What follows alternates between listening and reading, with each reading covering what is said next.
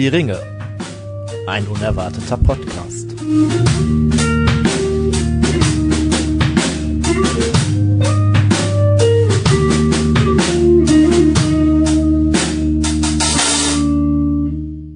Hallo, guten Abend, guten Tag, was auch immer und herzlich willkommen zu Hör die Ringe. Ein unerwarteter Podcast. Danke, Tim. Wir haben uns zusammengefunden, uns getroffen, ähm, verabredet, wie auch immer, um mal wieder über die Welt von Tolkien, na, hauptsächlich über die Herren der Ringe zu sprechen. Und heute geht es um äh, ein ganz besonderes Thema. Simon, worum geht's heute genau, bevor wir euch unseren Tabak und unseren unsere Getränke vorstellen, weil das hat alles einen Sinn, was wir ja heute, wie immer, alles natürlich einen Sinn. Bevor hier gleich irgendwelche Verurteilungen kommen. Ja, ja äh, danke für die Frage, Genau. die möchte ich auch so gleich beantworten. Ähm, heute geht es um ein sehr interessantes Pärchen, das, wenn man es von weiter weg betrachten würde, ähm, man wohl für ein Traumpärchen halten würde. Wenn man es mit Elbenaugen betrachtet und äh, möglicherweise auch äh, mit äh, zwergischen ähm, ja, Superlinsen, dann sieht's da vielleicht schon etwas anders aus. Auf jeden Fall sehr interessantes Pärchen. Genau, der eine oder andere wird das vielleicht jetzt schon erraten haben, um welchen Romeo und um welche Julia es äh, aus Mittelerde es hier Ach, geht. sprechen wir heute doch über Kili und Tauriel. Ja. nein, Tim, nein. Das ist Aus. zwar dein Wunschthema, aber das kommt noch. Genau. Äh, vielleicht habt ihr es erkannt, äh, ansonsten erkennt ihr es gleich. Es geht also um zwei gegensätzliche Typen, die es aber doch irgendwie geschafft haben, sich zusammenzureißen und ja, Freunde zu werden, Freunde zu bleiben, wenn nicht sogar ja mit die besten Freunde in der ganzen Geschichte. Ja, ich, war, ich bin mir da nicht so sicher. Ja, Frodo und Sam. Frodo und Sam, noch, ne? genau, aber das ist Das natürlich ist ja auch immer so eine Abhängigkeit. Letztendlich. Genau, so eine Abhängigkeitsbeziehung. Ne? Ähm, dazu haben wir passendes Bier. Und zwar haben wir hier das Tim. Ähm, wir, wir haben hier das Költ aus Monheim, glaube ich, kommt das? Monheim oder Langfeld? Ich bin mir gerade nicht sicher. Ja. Irgendwo da unten im Monheim, ja. Mischmaschgebiet. Ähm, und weil wir ja hier der Podcast der Völkerverständigung sind, haben wir uns gedacht, was könnte passender zur Vereinigung von zwei so gegensätzlichen Dingen äh, wie Legolas und Gimli ist ja auch. Jetzt habe ich's gesagt, ne? Jetzt hast du es gesagt. Ja, du hast jetzt äh, quasi Schnell, die Pointe. Nein, alles gut. äh, wie Legolas und Gimli auch sind, als natürlich jetzt hier quasi in unserem Podcast die, Ja. also es kommt mir, sorry, es kommt mir nicht überleben. Ich wollte gerade sagen, die ultimative Vereinigung von Düsseldorf und Köln. Äh, genau, zu, Simon, äh, vielleicht, er, vielleicht erklärst du das mal kurz. Äh, was hat es denn mit dem Namen auf sich? Äh, Genau. Äh, okay. also äh, ein Teil des Podcastes hier kommt tatsächlich aus ähm, der schönen Stadt Düsseldorf. Ja, der Großteil kommt nicht aus, es kommt eigentlich keiner aus Köln. Genau. Und es ist quasi ein Mischmasch aus einem Kölsch und einem Alt. Und das haben die Költ genannt. Warum und eigentlich nicht Altsch? Habe ich mir mich heute an der Kasse tatsächlich auch gefragt. Und dann dachte ich mir so, ja gut, klingt halt wie Arsch, ne? Also so. Ich muss dazu Also- sagen, ähm, als du mir gesagt hast, dass du das Bier holst, ähm, ich habe mich bis jetzt standhaft geweigert, das zu kaufen oder zu trinken. Ach, du kennst es noch nicht? Ich, habe es tatsächlich schon nicht, getrunken. weil- Ähm, weil mir die Idee an sich so fremd war. Ähm, ja, Aber wir sind ja aufgeschlossen, wie du eben selber gesagt hast. ja. äh, ja, die Flasche ist eine 0,3er Flasche, mh, ganz schick. Ähm, auf dem Flaschenhals ist so eine Mischung aus dem Düsseldorfer ist so Fernsehturm hell, und dem äh, und dem Dom. Ja, aber es ist dunkler als, ein, als die meisten Kölsch, ne? Also ja, ja, Schon Macht sehr die schön. Mischung vermutlich. ja, wir schütten uns jetzt auf jeden Fall mal ein und werden äh, probieren. Tim, kannst du vielleicht schon was zum Geruch sagen? ich nehme es mal an meine Nase.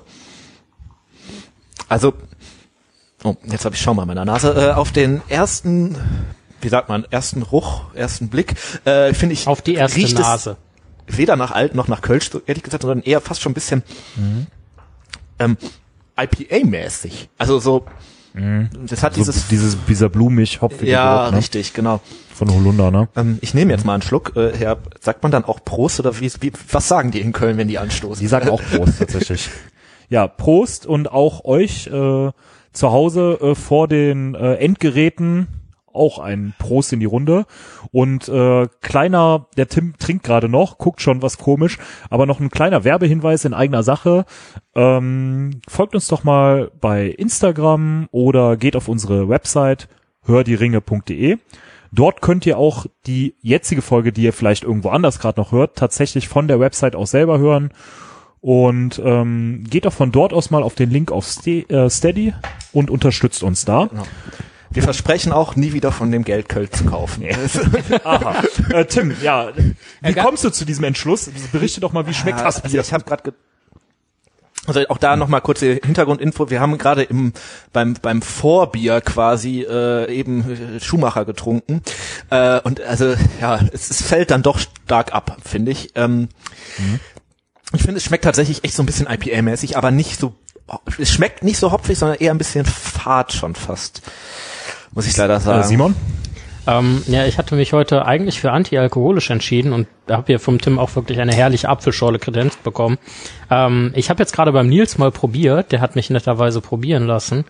Ähm, ich kann nicht behaupten, ich sei überzeugt. Mhm. Ähm, es schmeckt nicht halb, nicht ganz, ein bisschen schwach im Geschmack. Also, Also mich ich will auch jetzt nicht mit. sagen, es ist komplett substanzlos, das ist es nicht. Fast sogar so weit gehen, wenn Legolas und Gimli wüssten, dass wir sie jetzt mit Köln verglichen haben, wären die ein bisschen sauer auf uns. Okay, ihr beide redet jetzt Vielleicht also. sagt man ähm, deswegen in Köln auch, es hätte nur immer Jotje Jange. Oder?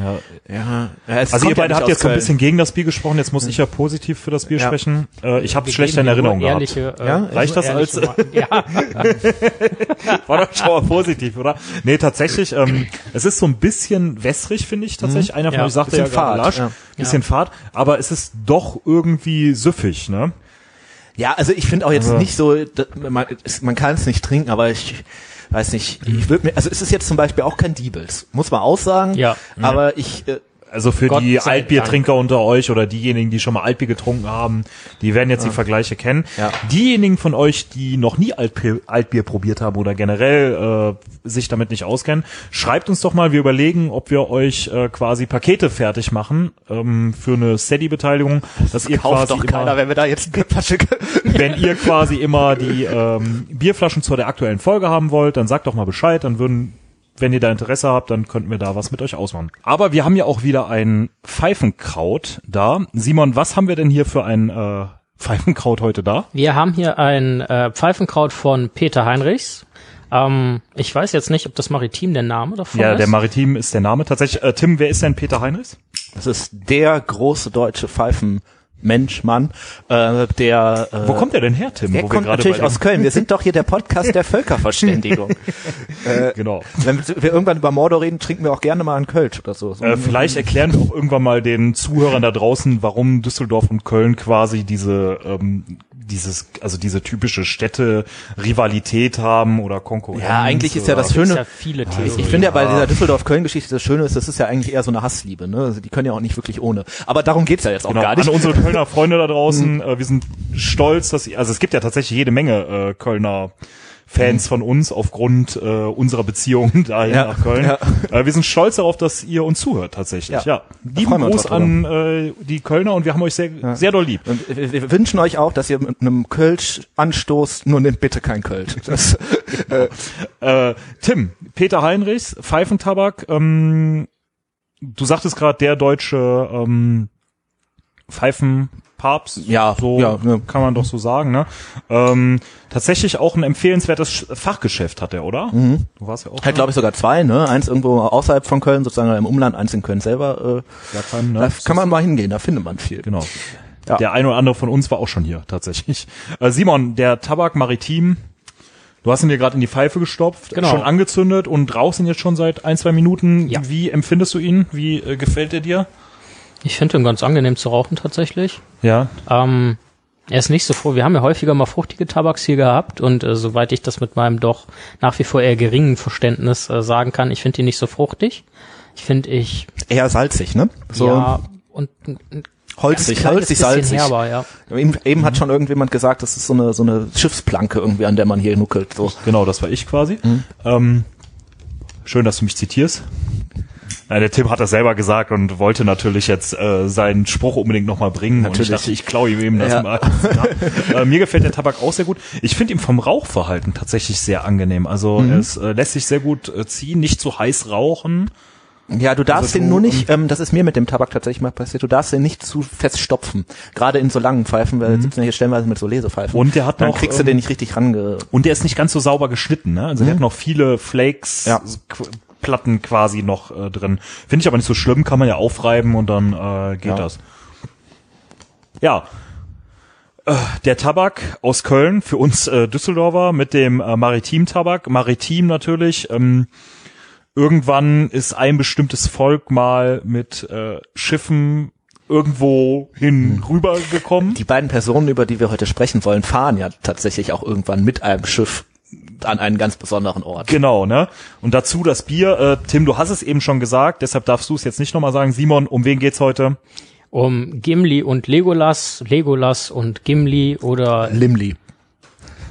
und Legolas, ja. Oder Jegi? ich weiß es nicht. Ähm, Lemli. Ist ja auch egal.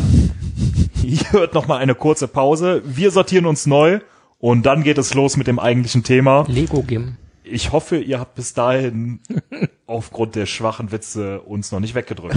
Bis gleich, ihr Lieben.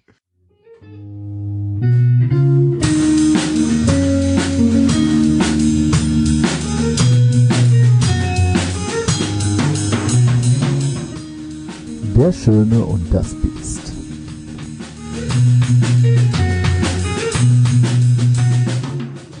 So, da sind wir wieder beim Podcast der Herzen beziehungsweise beim äh, Liebespodcast, dem Bericht über äh, besondere Liebesbeziehungen. Und wie wir schon gesagt haben, es geht heute um Legolas und Gimli. Wir sind ja noch bei Elrons Rat beziehungsweise bei den Gefährten, die daran teilnehmen und wollen euch die Gefährten vorstellen. Wir haben lange überlegt tatsächlich, ne? Wie machen wir es? Stellen wir sie einzeln vor? Stellen wir sie zusammen vor? Tim, warum haben wir uns letztendlich dazu entschieden, die jetzt zusammen vorzustellen? Ich glaube, die hätten das beide so gewollt, weil am Ende kann natürlich Legolas nicht ohne Gimli und Gimli kann nicht ohne Legolas. Ähm, Nicht mehr, genau. Nicht mehr, ganz genau. Ähm, und ja, ich glaube einfach, natürlich haben die beide auch für sich sch- schon irgendwie eine Aussage und sind interessant als Figuren, aber das eigentlich Interessante bei denen ist ja deren Beziehung zueinander und wie die sich im Laufe der äh, Geschichte eigentlich entwickelt. Genau.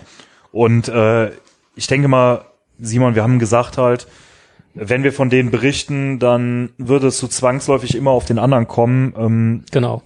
würde, wäre eine Einzelberichterstattung, äh, bis wohin wäre die möglich? Wahrscheinlich nur so für die unerfahrenen Leser jetzt unter uns. Ich denke maximal bis Los Lorien. Ähm, Okay. Wäre- Warum das so ist, da kommen wir gleich zu. ja. Ich wollte da einfach nur mal vorher drauf hinaus. Ja, fangen wir einfach mal an mit Dafür Legolas. gibt's ja unsere äh, Kapitelmarken, Gott sei Dank, wo man ich freue äh, mich schon drauf, die wieder zu machen. Simon immer mit viel Mühe sitzt und euch äh, schöne Namen Genau, Kapitel zu finden zum Beispiel auf www.hördieringe.de. Ja, stimmt. Bei Spotify, wenn ihr uns da zum Beispiel hört, habt ihr es leider nicht, weil man da keine eingeben kann. Feedback zu den Kapitelmarken wäre tatsächlich ganz cool, ob die äh, quasi eurem Geschmack entsprechen oder ob die nüchterner sein sollen. Oder vielleicht auch, ob wir sie ein bisschen Schaut doch einfach mal auf die sollen. Website, da schreiben wir alles mögliche nöt- Nötige nieder, aber genug der Eigenwerbung. Ähm, Simon, wer ist denn überhaupt Legolas? Fangen wir mal mit Legolas Ja. an. Äh, Legolas ist ein Elbenprinz. Er ist der Sohn von Sanduil, dem König des Düsterwalds, ähm, von dem ihr vielleicht mal gerade im Hobbit gehört haben könntet oder ihn vielleicht auch durch die Hobbit-Filme kennenlernen konntet. Und ähm, ja, über Legolas ähm, weiß man gar nicht so viel. Also ich glaube, sein genaues Alter ist uns nicht bekannt. Ähm, was er, bevor er quasi in die Gemeinschaft des äh, des Ringes und äh, bei den Gefährten eintritt, ähm, weiß man auch gar nicht so sehr, was hat er, hat er bis dahin eigentlich getrieben und ähm, tritt uns quasi äh, zu dem Zeitpunkt, wo wir uns jetzt befinden, ähm, als ziemlich unbeschriebenes Blatt erstmal entgegen. Äh, was man sagen kann, ist ganz ist witzig, weil Legolas hat ja den Spitznamen Grünblatt, ne? Aber na. wunderbar. Ich hatte gehofft, jemand erkennt die Anspielung. Ähm, er ist Sorry, wenn ich die jetzt kaputt gemacht habe. All- Alles gut. Ähm, er ist ein ganz hervorragender Bogenschütze, hat äh, sehr, sehr gute Augen, auch für Elben äh, wirklich gute Augen und Fertigkeiten mit dem Bogen. Ähm, ist äh, sehr groß in, von der Statur und äh, sehr ausdauernd.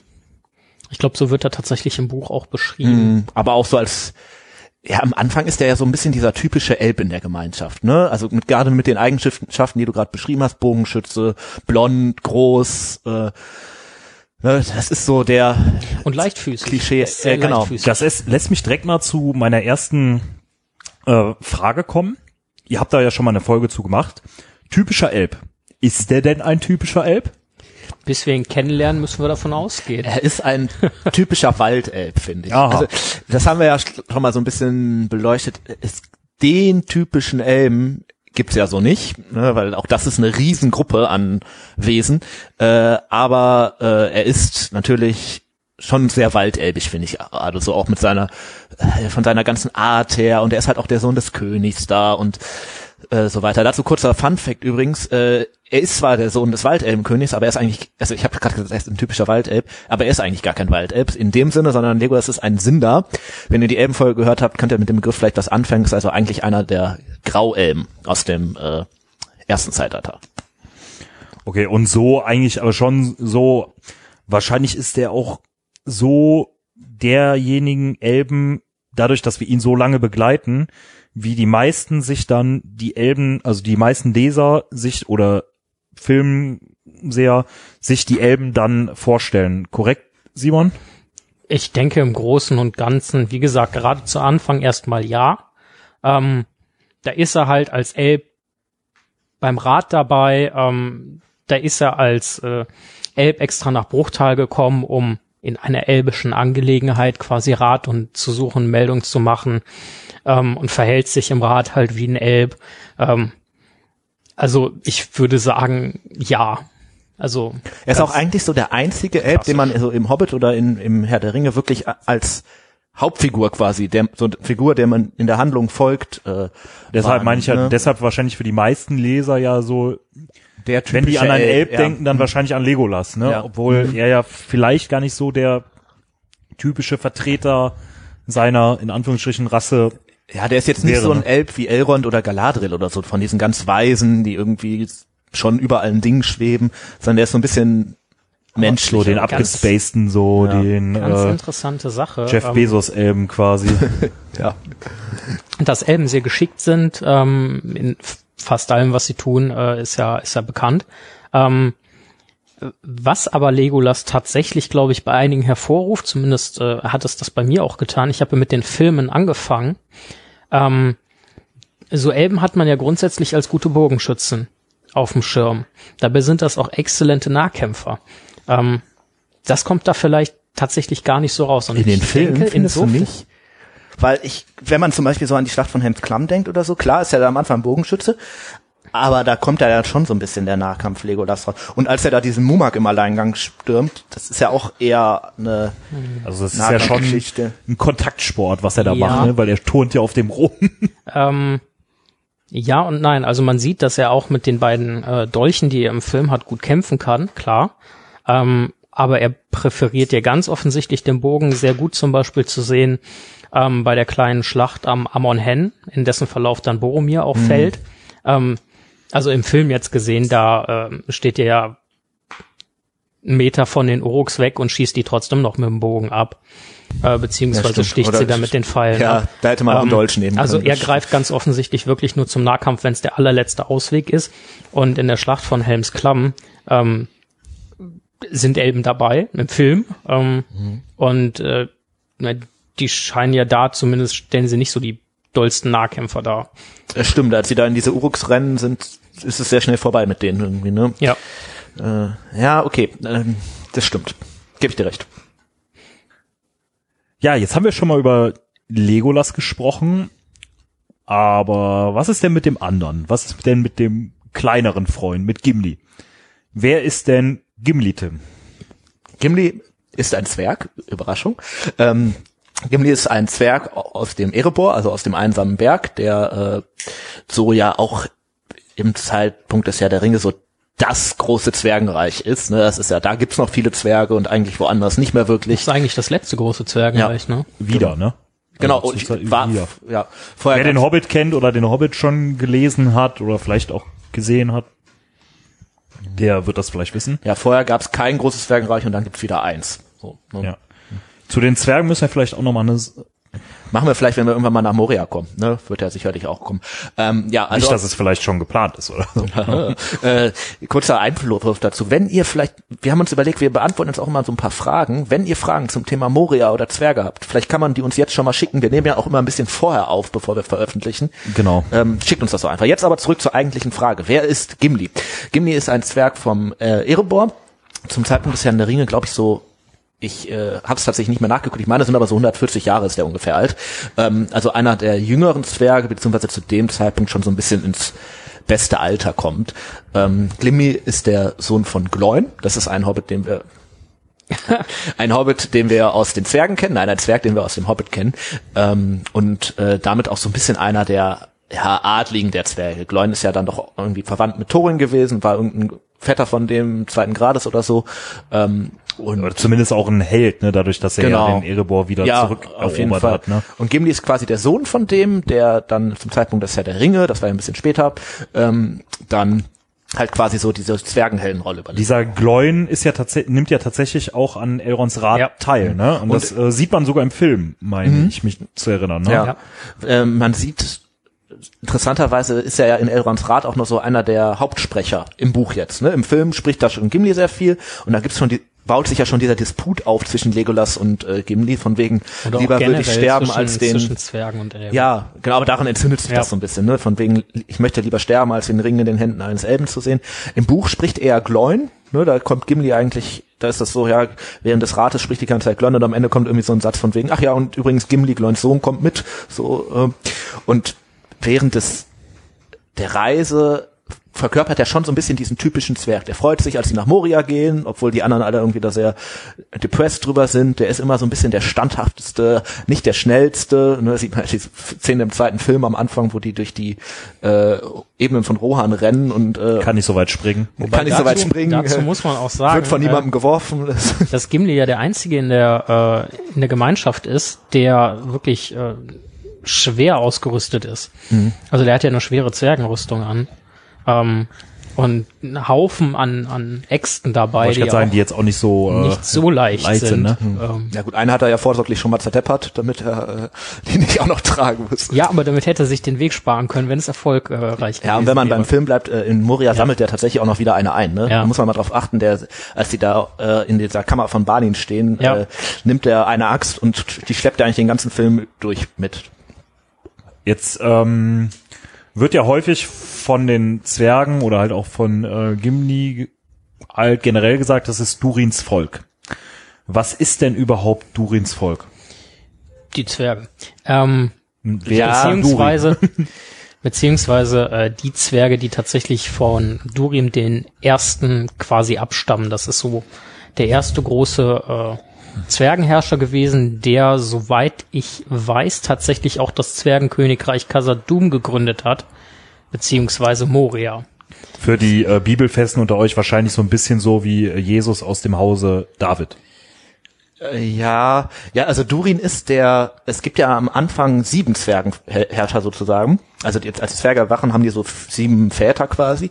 Und diese sieben Väter begründen dann jeweils einen eigenen Stamm. Und Durins Volk ist halt der Stamm der Zwerge, die von Durin selber abstammen. Wobei Durin aber auch immer der oberste der Zwergenherrscher war. Das heißt, das ist so das äh, auserwählte Volk. Also ist er quasi Abraham. Sozusagen, genau. Ist Gimli ein gewöhnlicher Vertreter dieses Volkes? Ja. Ähm, Ich finde... beziehungsweise bedingt. Ich, ich habe vielleicht ein bisschen schnell geschossen. Also natürlich auch am Anfang von, Ja, am Ende natürlich auf jeden Fall nicht mehr, so wie bei Legolas aber auch, ne, weil beide Charaktere ja eine Entwicklung durchmachen, aber jetzt äh, am Anfang, wo wir Gimli kennenlernen, ist das ein gewöhnlicher Zwerg. ich glaube, da muss man das ist ein Punkt, da musst du wirklich stark unterscheiden zwischen Buch und Film. Im Film definitiv. Ne, Der kommt als Vertreter der Zwerge zu Elrons Rat, schmettert halt erstmal seine Axt auf den Ring. Bisschen plump, äh, ne? Bisschen plump Oder so auch. stumpfes ne? Trumpf so. Aber immer mal irgendwie so, so einen fetten Spruch auf den äh, Lippen, so ein bisschen, äh, also am Anfang könnte man den sich auch so blond mit so einer roten Klawatte vorstellen. Ähm, und im Buch ist Gimli aber tatsächlich ein bisschen anders. Da ist das nicht so dieser typische gierige Hau drauf Zwerg, wie die jetzt häufig Auch- dargestellt ja. wird, sondern der ist deutlich ist nach der im Film gar nicht. Nee, ja, im Film ist das auch schon so ein bisschen, aber der ist deutlich nachdenklicher, auch äh, ruhiger als die meisten Zwerge nicht. Also das ist ja auch so eine typische Eigenschaft, wenn du es dir mit denen einmal verscherzt hast, äh, Ja. dann Das kommt ja im Film, glaube ich, eh generell so ein bisschen so rüber, dass die Zwerge alle so ein bisschen plump sind, so nach Motto, äh, keine Ahnung, stumpfes Trumpf, wie schon gesagt, ne, so, äh, aber das ist ja gar nicht so, ne, das ist ja auch in den Büchern nicht so. Ich die glaube, man interpretiert halt, das ne? halt schnell da rein Ja. aufgrund der Sturheit, ne. die Ja, sind halt stur stur und und stolz. stolz. Ja. Ähm, ja, also typisch oder nicht jetzt? Ähm, Ich würde sagen, weniger typisch, als Legolas ein typischer Elb ist. da gehe ich mit. Also ähm, Gimli hat auch, jetzt natürlich ist das ein Zwerg, der hat total ich zwergische auf jeden Fall nicht als untypischen Zwerg bezeichnen. Dafür ist einfach zu viel Zwerg in und an ihm.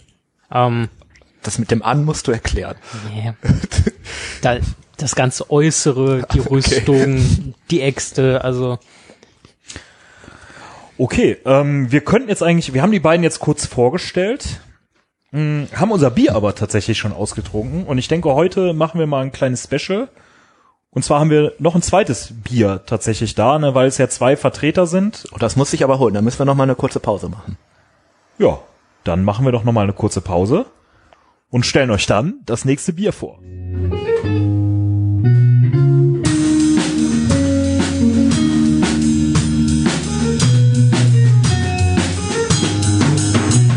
So, da sind wir wieder und haben euch äh, oder stellen euch das nächste Bier vor. Tim, was trinken wir jetzt? Wir trinken jetzt das helle von der Brauerei. Ist das die Brauerei? Ich glaube ja, ne? Vulkan nennt die sich. Ähm, Vulkan. Früher hieß es Vulkanbier, es hat sich irgendwie ein bisschen geändert, muss man auch Ja, dazu das, sagen. äh, ja, Vulkanbrauerei, genau. das Ganze kommt aus der Eifel, aus Mendig. Und äh, ich glaube, eigentlich pullen, äh, brauen die so einen Pilz. Ne? Das ist jetzt das helle, sozusagen so eine Sonderedition von denen, ähm, die wir jetzt hier einmal probieren. Ich äh, nehme einmal kurz einen Schluck. Ich hatte Simon, was sieht man auf dem Etikett der Flasche? Vielleicht beschreibst du das mal eben. Auf dem Etikett sieht man eine sehr bunte und blühende Landschaft mit einem Berg im Hintergrund und einem Feld äh, im Vordergrund, wo ein Bauer halt am Bestellen ist mit einer Hake und ein Vogel. Ja, der Berg, vorbei. Also äh, ein Idyll. Genau, der Berg quasi passend zu dem einen Thema. Zu welchem? Zu den Elben? Ist das so typisch? das, genau, die typischen Unterweltelben. Die, äh, genau. Nee, natürlich zu den äh, Zwergen. jetzt, Und äh, die Eifel, die Eifel als ja doch äh, recht bewaldetes äh, Und vulkanisches. Unvulkanisches, also bewaldetes, na gut, der Vulkan ja ne, sowieso impliziert das ja, aber durch als waldisch, äh, Waldgebiet und natürlich aufgrund des Namens dachten wir, das würde auch passen. Wie schmeckt denn das Bier? Hm, oh, ich finde, also ich habe das Pilz irgendwann mal getrunken, das war sehr lecker. Das helle kommt nicht ganz so dran, finde ich. Okay. Aber das kann was. Das ist so, es schmeckt tatsächlich so ein bisschen, ja, erdig eiflich. Ähm, aber ja, hat irgendeine, irgendeine Note, die ich aber gerade nicht rausschmecken kann. Vielleicht hat hier einer von euch rausgeschmeckt. Rausgeschmeckt habe ich die nicht. Ich habe jetzt wieder einen kleinen Schluck probiert. Ähm, ich finde es nicht ganz so vollmundig wie ein klassisches, helles, ähm, aber doch angenehm im Geschmack. Ich find's tatsächlich sehr gut. Also Also ich finde es auf Also jeden Fall um Weiten besser ähm, als unser erstes. Aber ich finde es eigentlich auch, ich find's eigentlich auch besser als das Pilz, muss ich sagen. ja, Wobei es weniger so diese, ähm, was ich ja bei einem Bier mag, so äh, diese sehr, äh, dieses sehr typische ist. Ähm, ich habe jetzt direkt mal eine Frage. Haben Gimli und Legolas zusammen getrunken? Also mir fällt da äh, Ja. eine Szene aus dem äh, äh, Film ein. Ich weiß nicht, ob ihr euch auch an die erinnert, im dritten Teil, Dritter Teil, äh, als Rohan so sein Siegesfest da über Saruman feiert, äh, mit diesem Trinkspiel, wo, was die beiden da äh, spielen, wo Gimli dann am Ende hier, es ist des Zwergen Eigenart, dass er die Frauen mag, behaart und so weiter. Äh, Das ist aber, glaube ich, eine Extended Version, ne?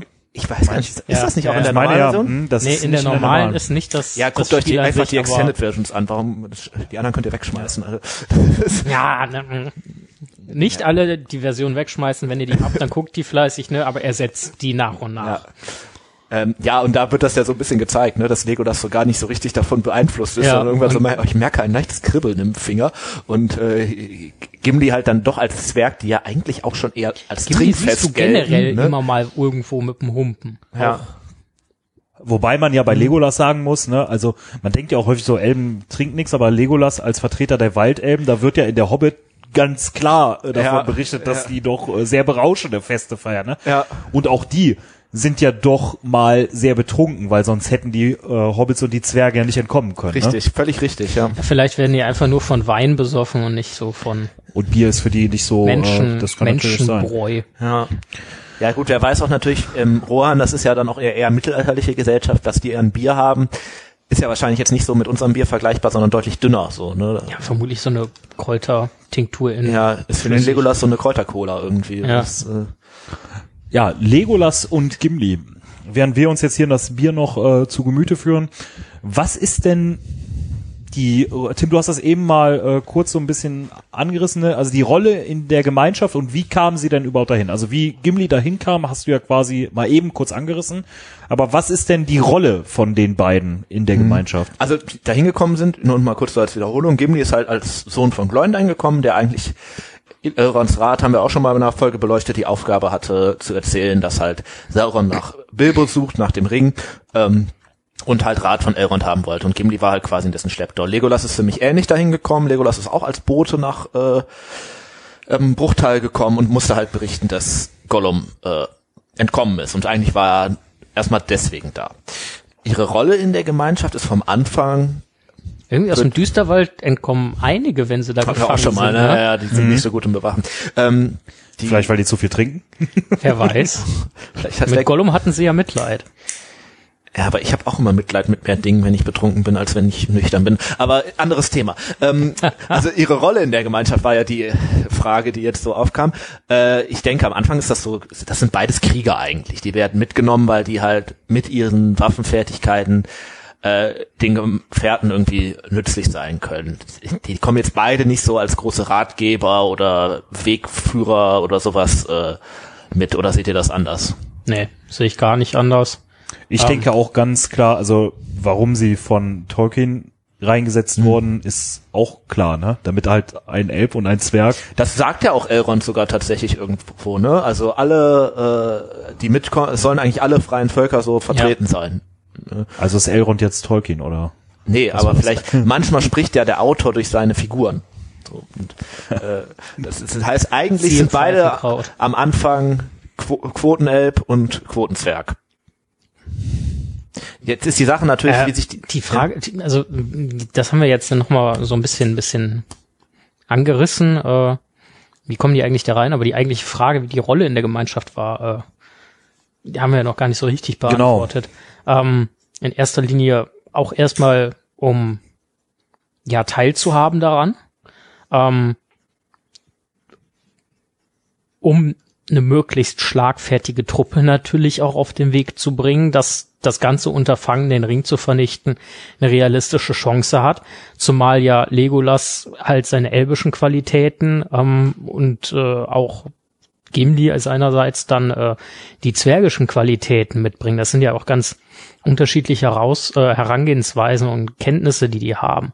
Sowohl im Kampf wie gegebenenfalls geografisch, von denen du profitieren kannst. Ja, oder auch so ganz normales Skillzeug. Ne? Also ich weiß nicht, Gimli ist wahrscheinlich ziemlich gut darin, irgendwo ein Feuer zu machen, während Legolas vielleicht sich irgendwie mit Pflanzen, also das ist jetzt Raterei, ne? Ja. aber so ein bisschen vielleicht ein bisschen in der Natur besser auskennt.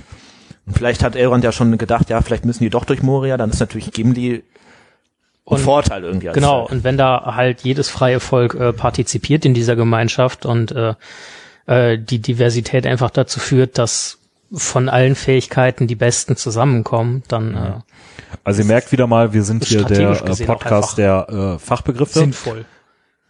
Ähm, klar, ne? Und vielleicht auch so als äh, Botschaft oder so, als versteckte Botschaft, nur gemeinsam ist man stark, ne? Nur wenn alle Gar nicht so versteckt, finde ich, sondern Mitspielen, sehr, dann sehr offensichtlich. Es geht kann man um uns Sauron alle. besiegen, ne? Ja. Es geht um uns alle. Wir haben alle ein gemeinsames Ziel. Ähm, gerade was eine Rivalität zwischen Elben und Zwergen dann äh, angeht, äh, gibt es offensichtlich einen gemeinsamen Feind, gegen den man sich zigmal lieber verbündet, als sich gegenseitig irgendwie auf die Köpfe zu hauen im Zweifelsfall. Was ja Elben und Zwerge ganz gut können eigentlich, ne? Genau. Die sind so ein bisschen wie Köln und Düsseldorf.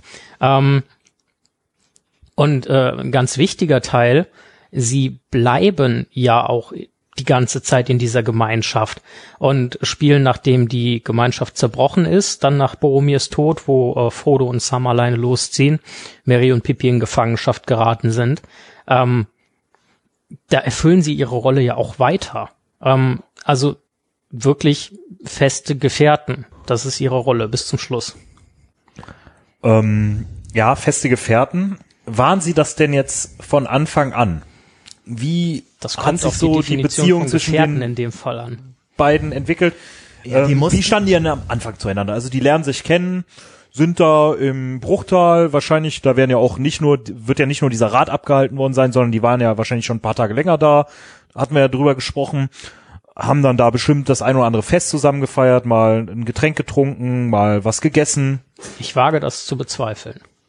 Ja, also zumindest also in der Runde wahrscheinlich, ne? Also Elrond wird ja seine Gäste versorgt Die werden haben. sich am Anfang jetzt nicht an einen Tisch gesetzt haben, die Karten auf den Tisch und gesagt haben, pass auf. Genau. Haben die vorher miteinander geredet? Haben die sich ignoriert? Was glaubt ihr? Vielleicht gegrüßt. Ich glaube nicht, dass die sich wirklich zusammengesetzt haben und sich aufgetauscht haben, glaube, sondern am die Anfang- Zwerge werden unter den Zwergen geblieben sein und die Elben unter den Elben. Also jeder so sein eigenes Süppchen. Am Anfang werden sie sich ignoriert haben, dann im Laufe der Geschichte sind sie sich ja eher erstmal feindselig, also was, was heißt feindselig, aber kontra Misstrauisch. eingestellt, misstrauisch gegenüber eingestellt und das taut ja dann im Laufe der Geschichte immer mehr auf und schlägt dann irgendwann in diese Freundschaft um. Und vielleicht ist das auch so der Punkt, weswegen diese Freundschaft dann am Ende zum einen so besonders, aber zum anderen auch so tief ist, dass die halt so völlig unerwartet kommt. Also wenn jetzt Gimli mit einem anderen Zwerg losgezogen wäre, wären die sich wahrscheinlich schon so von Anfang an grün gewesen, aber vielleicht wäre das nie so eine besondere Beziehung geworden wie zwischen Legolas und Gimli. Es hat, es hat ja fast so ein bisschen was äh, wie von, von Aragorn und Boromir.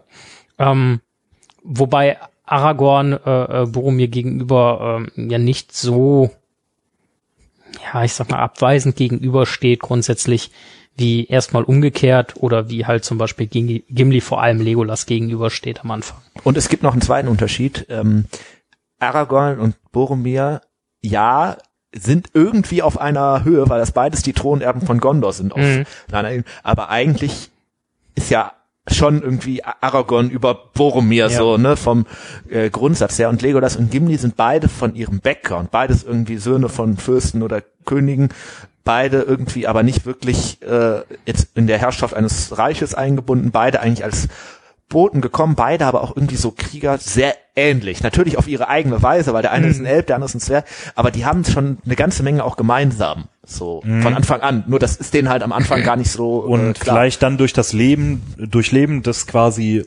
schlimmsten Abenteuers oder de, dieses äh, Schicksalskampf, ähm, wo es ja um die Vernichtung der gesamten freien Völker geht, wo sie einen sehr, sehr wesentlichen Teil dazu beitragen, dass es ja eben nun mal so glimpflich verläuft und ähm, eben äh, solche Big Players eben in dieser ganzen Geschichte zum auch diese Geschichte ja maßgeblich mit beeinflussen und maßgeblich mit verändern, ja durchaus.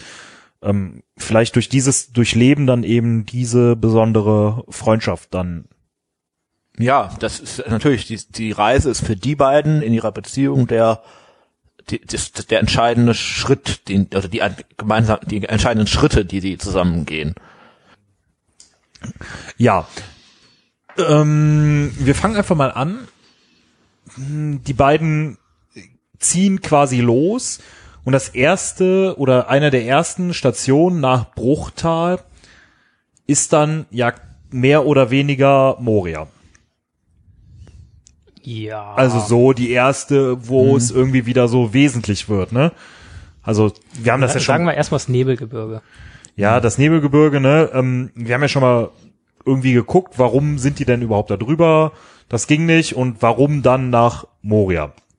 Wobei ja da, in dem könnte man fast sagen, das ist so der erste kleine Sieg von Gimli über äh, Legolas, weil Dass sie eben in die Minen genau, gehen. weil ne? Legolas sagt er ja auch äh, mit Sicherheit lieber über den Karadas gegangen wäre, um, Mhm. um dann direkt nach Los Lorraine zu gehen. Weil es ihm ja vermutlich auch am leichtesten gefallen wäre. Ja, Genau. Gerade, gerade im Buch nach. Aber worauf ich jetzt hinaus will, ist ja so Das der sieht man auch erste. im Film übrigens. Äh, Also Simon spielt ja gerade darauf Ja, an, stimmt, dass das Legolas nicht im Schnee versinkt, sondern einfach so oben drauf läuft, als ob der so fünf Kilo Mhm. schwer ist. Äh, Das sieht man auch im Film. Stimmt. Das ist nicht so im Vordergrund, aber Mhm. hm, sorry, ich wollte dich nicht unterbrechen. Alles gut. Also doch wollte ich, aber ha- Interessante, äh, interessante Zwischenbemerkung.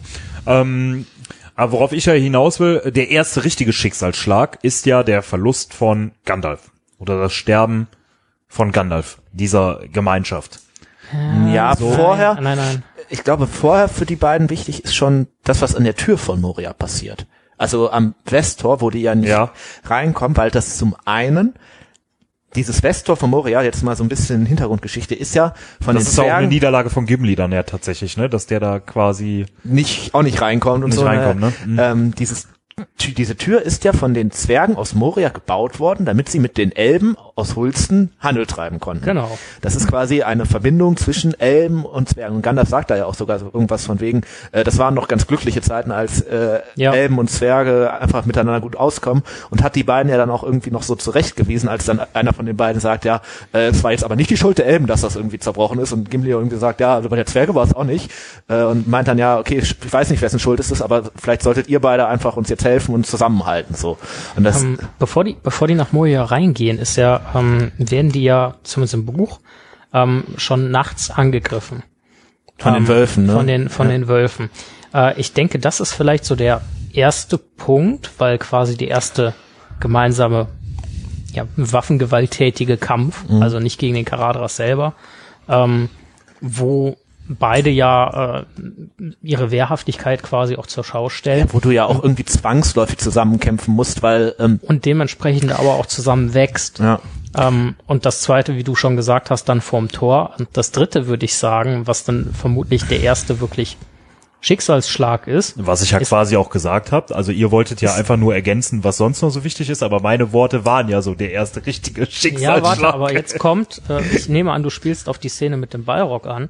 Ähm, aber Nee, ich wollte Tod sagen, von- der erste Schicksalsschlag ist der Tod von Gandalf. Ja, tatsächlich, was ja nun durchaus auch meiner Meinung so ist. Das ist der erste Verlust von jemanden in der Truppe. stimmt nicht ganz. Genau, denn die Zwerge sind in Moria, die sind ja vor, äh, keine Ahnung, paar Jahren oder irgendwie 15, 15, 20 Jahren oder 30 so sind die, glaube ich. Ah. sind die, sind die ja äh, unter Führung Balins aufgebrochen, um äh, Khazad-dûm Den zurückzuerobern. Gimli ja tatsächlich kannte, ne? Also der ist ja auch ein Onkel von Gimli. Also im Ja, zweiten genau. Grades, aber das ist ein, ja. Ähm, und äh, erstmal sind halt, treffen sie auf tote Zwerge und dann am Ende ja auch auf Balins Grab. Ähm, und das ja eine Niederlage für Gimli so gesehen ist, ist- dann Schicksalsschlag, weil er erstens für Gimli, aber zweitens ganz offensichtlich auch für Gandalf. Ähm, Und äh, ich gehe mal davon aus für äh, die Gemeinschaft auch. Erstens aus Mitgefühl und zweitens, weil, weil sie realisieren, oh, hier ist es alles andere als sicher. Ja, und vor allem ist es natürlich so ein bisschen, Gandalf ist so der Führer, der sie dahin führt. Dann stellt sich raus, okay, es ist gar nicht so, wie Gandalf gesagt hat, dass da vielleicht sogar Zwerge sind. Und dann fällt er halt auch noch in den Abgrund im Kampf gegen den Balrog. Das ist natürlich schon, Das ist insgesamt der herbere Schicksalsschlag, ja, Frage, aber nicht aber das ist für dann natürlich eine deutliche Erschütterung Das, für äh, sie. Auch also die, der, es ist auf jeden Fall der bis dato heftigste Schicksalsschlag. So meine ich das. Ja. Da können wir jetzt diskutieren oder nicht. Äh, Worauf ich eigentlich hinaus wollte, also ihr habt jetzt gerade so ganz nettes äh, Seitenwissen halt äh, geliefert, aber darauf wollte ich ja eigentlich gar nicht hinaus, weil wir wollten ja jetzt einfach über die beiden reden. Äh, dieser Tod von Gandalf. Gandalf spielt ja bei allen äh, freien Völkern ja doch eine durchaus wichtige Rolle. Wir haben ja mal da, das so ein bisschen angehauen, ne, welcher Zauberer wo äh, sich einlässt. Ähm, und Gandalf spielt für die Zwerge ja eine sehr wichtige Rolle und für die Elben natürlich auch. Aber ist der Tod von Gandalf für Gimli denn das gleiche wie für Legolas? Also was empfinden die dabei oder was ist Gandalf für die beiden? Das ist eine ganz interessante Das ist Frage. eine sehr interessante Frage, weil beide, ähm, glaube ich, vorher nie so wirklich Bekanntschaft mit dem Tod an sich so gemacht haben. Dass die jetzt, also man muss sich das ja echt so vorstellen, Gandalf ist einer der Big Player in Mittelerde und das ist eigentlich auch so derjenige, der von Anfang an den Widerstand gegen Sauron trägt. Und der ist halt dann auf einmal nicht mehr da. Das verändert natürlich zum einen komplett das Gefüge in der Gemeinschaft selber. Wer mit wem, das haben wir ja auch in Aragorn und Boromirs Folgen schon äh, beleuchtet. Aber das verändert natürlich auch Legolas und Gimlis Rolle, weil die beide auf einmal mehr Verantwortung übernehmen müssen, weil Gandalf halt nicht mehr da ist. Aber ähm, auch ja selber anfangen müssen in der also für die Sache zu denken. Weil vorher war das immer so ein bisschen, die laufen beide Gandalf hinterher. Der Papa ist da und äh, sagt, Ganz genau, lauft euch ja. Jetzt ist der Papa aber halt nicht mehr da und kann halt nicht mehr sagen, rauft euch zusammen. Genau, jetzt, jetzt müssen sie sich halt zusammenraufen. Ähm, Deswegen ist das natürlich ein schon ein Point. Man sieht das im Film, der Tobi hat da ja mal darauf hingewiesen, wie so äh, Orlando Bloom, also Legolas Darsteller stimmt. auf Gandalfs Tod reagiert, indem er einfach nur wirklich minutenlang ins Leere guckt eigentlich. Äh, und wo dann so klar wird, okay, das ist wahrscheinlich von für diesen Legolas, diesen ja dann doch wahrscheinlich relativ jungen Elbenprinzen, so das erste Mal, wo der so realisiert, ja, okay, man kann auch sterben. So, ne? Ähm, ich weiß gar nicht, wisst ihr noch, wie Gimlis Reaktion auf Gandalfs Tod im Film Ja. ist? Der Ähm, versucht die anderen zu ermutigen. Nee, Gimli, ich, ne? äh, Gimli und Boromir sind da äh, klischeehaft, äh, klischeehaft kriegerhaft dabei. Ähm, während die Hobbits ja äh, wirklich hemmungslos weinen und Aragorn versucht runterzukommen und es möglichst schnell zu verarbeiten und die Truppe weiterzuführen, Legolas da ins Leere starrt, sind ich äh, meine mich an eine Szene zu erinnern, wo Gimli die Hobbits beruhigt. Im Film. Ja, ich glaube, es gibt so eins, wo der irgendein Hobbit so von hinten, also so umarmt und so von, aber das Genau, kommt wirkt Hobbit eher, oder so, äh. eher auch so ein bisschen wie so gemeinschaftliche Trauer, oder? Also, Aber so die erste Reaktion, die man im Film sieht, ist, wie er und Boromir sich äh, in den Armen haben, heftig auf den Rücken klopfen und sich äh, scheinbar Mut zusprechen. Ja. Um halt nicht so hemmungslos weinen zu müssen wie die Hobbits. wobei man da ja, wir sind ja, eigentlich geht's ja hier um die Beziehung zwischen Legolas und Gimli, da sind es halt eben noch nicht Bo Ja. Da sind es Boromir und Gimli und nicht Legolas und Gimli. Ja. Ähm, was, glaube ich, auch passt zu dem Zeitpunkt, weil da noch nicht so dieser Riesen, also Moria ändert schon eine ganze Menge in deren Ver Verhältnis, aber die sind da noch nicht so dicke, wie sie später sind. Nein, bei und. Boromir ist natürlich von seinem Wesen her wahrscheinlich Gimli deutlich ähnlicher, ähnlicher als ähm, Ja, ja, ja. Legolas. Deswegen passt das schon ganz gut, dass es die beiden sind, die sich da so äh, zusammen Mut zusprechen. So. ja. Ähm, dann geht es ja weiter für die beiden mit dem Rest. Wo geht es dann hin? Ähm, ja, nachdem sie das Nebelgebirge dann verlassen, ähm, versuchen sie nach Lothlorien zu kommen. Äh, das gelingt ihnen auch. Da wird ja die gesamte Gemeinschaft dann von den ähm, dort heimischen Elben ja quasi gefangen. Äh, die betreten die Grenzen. Aragorn beschreibt die auch als gut bewacht. Im Film gibt's da auch eine sehr, sehr lustige Szene von äh, Gimli, wie er äh, dann davon erzählt, dass in diesen Wäldern eine äh, Ja. Elbenhexe haust von äh, äh, wahnsinniger Schönheit und äh, grenzenloser Das ist aber auch so, aber mich kriegt sie nicht. Oh scheiße, sie hat mich. Genau, und äh, ja, da, da habe ich letztens irgendwie so ein witziges, kurz, also ich bin ja jetzt hier nur dafür da, um so Niveauloses einzustreuen, äh, so ein witziges Meme gesehen, so von wegen, äh, Lord of the Rings ist ja äh, 13 plus in Amerika sozusagen, ne? das erlaubt ja einmal, äh, dass du irgendwie ein Wort wie fuck oder sowas sagst. Äh, und äh, wo würde man dieses Wort unterbringen? Und das kann einfach nur Heil dir sein, äh, der, der Zwerg äh, atmet so laut, wir hätten ihn in the fucking dark erschießen können. Ja, ja, genau. So, sorry, äh, das war mein... Ja, alles gut. Äh, dies, genau die. Szene meinte ich, wo äh, Gimli aber meint, zum Glück sei ein Zwerg dabei, denn er hätte die äh, Augen eines Habichts und die Ohren eines Luchses und dann kommt halt Haldir und der Zwerg atmet so laut, wir hätten ihn im Dunkeln erschießen Ja. können. Ja, und Pfeil gerade die die Szene ist aber für äh, deren Verhältnis schon entscheidend, Ja. weil Genau. da wird ja dann von den Elben verlangt, dass ursprünglich soll sich ja eigentlich nur Gimli als Zwerg die Augen verbinden lassen und wird halt quasi so im Blinden da durchgeführt. Und Gimli wehrt sich da ja total Ja, gegen. nimmt Legolas den nicht auch in Schutz? Nee, im, am Anfang nicht. Am Anfang ist es, äh, da ist es noch so, Legolas, äh, also dann sagt irgendwann, äh, einigt sich so Aragorn mit Haldir, glaube okay, Aragorn, dann verbinden wir uns halt alle die Augen und laufen da und äh, dann sagt Legolas so wie, aber ich auch, ich bin doch ein Elb und das ist ja quasi mein meine Sippe so äh, und dann sagt Aragorn auch so, ja okay, aber entweder alle oder keiner so, ne? Ähm, das, das da fängt das so langsam so ein bisschen an zu bröckeln, weil Legolas dann ja auch das tut, ne, und äh, sich die Augen verbinden lässt. Aber da sind die noch so ein bisschen, ja, also Legolas ist da so ein bisschen, ja, ich bin hier der Elb und das ist mein, Und wir machen es mit Elbenland. den Zwergen ja im Zweifel auch nicht anders. ja, ja, ja, genau. Ja, genau. Richtig. Möchte halt so seine Sonder, äh, Ja, und Ne, so- für den ist das ja auch ein Stück weit normal, weil der kommt ja. Simon hat ja schon darauf hingewiesen, aus dem Waldlandreich, ne? Die sind ja jetzt auch eher so Kontrazwerge eingestellt. Genau. Äh, dann kommen sie zu Galadriel. Quasi. Und das ist ein großer Wendepunkt oder nicht so? Das ist an sich ein ziemlich, also für die gesamte, die Gemeinschaft ist das ein großer Wendepunkt und zwar hin von so richtig ein Plan besteht nicht zu, äh, da kriegst du halt wirklich good advice. Und jeder wird irgendwie aufgemuntert, äh, gewarnt, zugesprochen. Ja, das ist ja echt eigentlich Gandalf Gib doch mal stirbt. Geschenke. Ja, zum Ende, dann zum Abschied, ja. Genau. Ja, das ist ja eigentlich Gandalf stirbt. Die haben keinen Plan mehr, was die machen sollen eigentlich zu dem Zeitpunkt. Ne? Die Die wissen nur, Aragorn kommt so ein bisschen auf den Trichter. nach Lothlorien. Ja, was ja auch von Anfang an sicherlich so geplant war, Ja. aber da wird ja dann eigentlich erst so entschieden, ja, wie geht's denn eigentlich jetzt weiter? Weil äh, der Plan am Anfang war ja irgendwie, dass Gandalf schon weiß, wo- wie es irgendwie geht. Ne? Und der ist natürlich dann da irgendwie, äh, ja, Das wäre alles Geschichte. nicht passiert, wenn man über Anfallos gegangen wäre. Ich dachte, ich wäre für Ja. die unqualifizierten Ist es Kommentare denn, zuständig.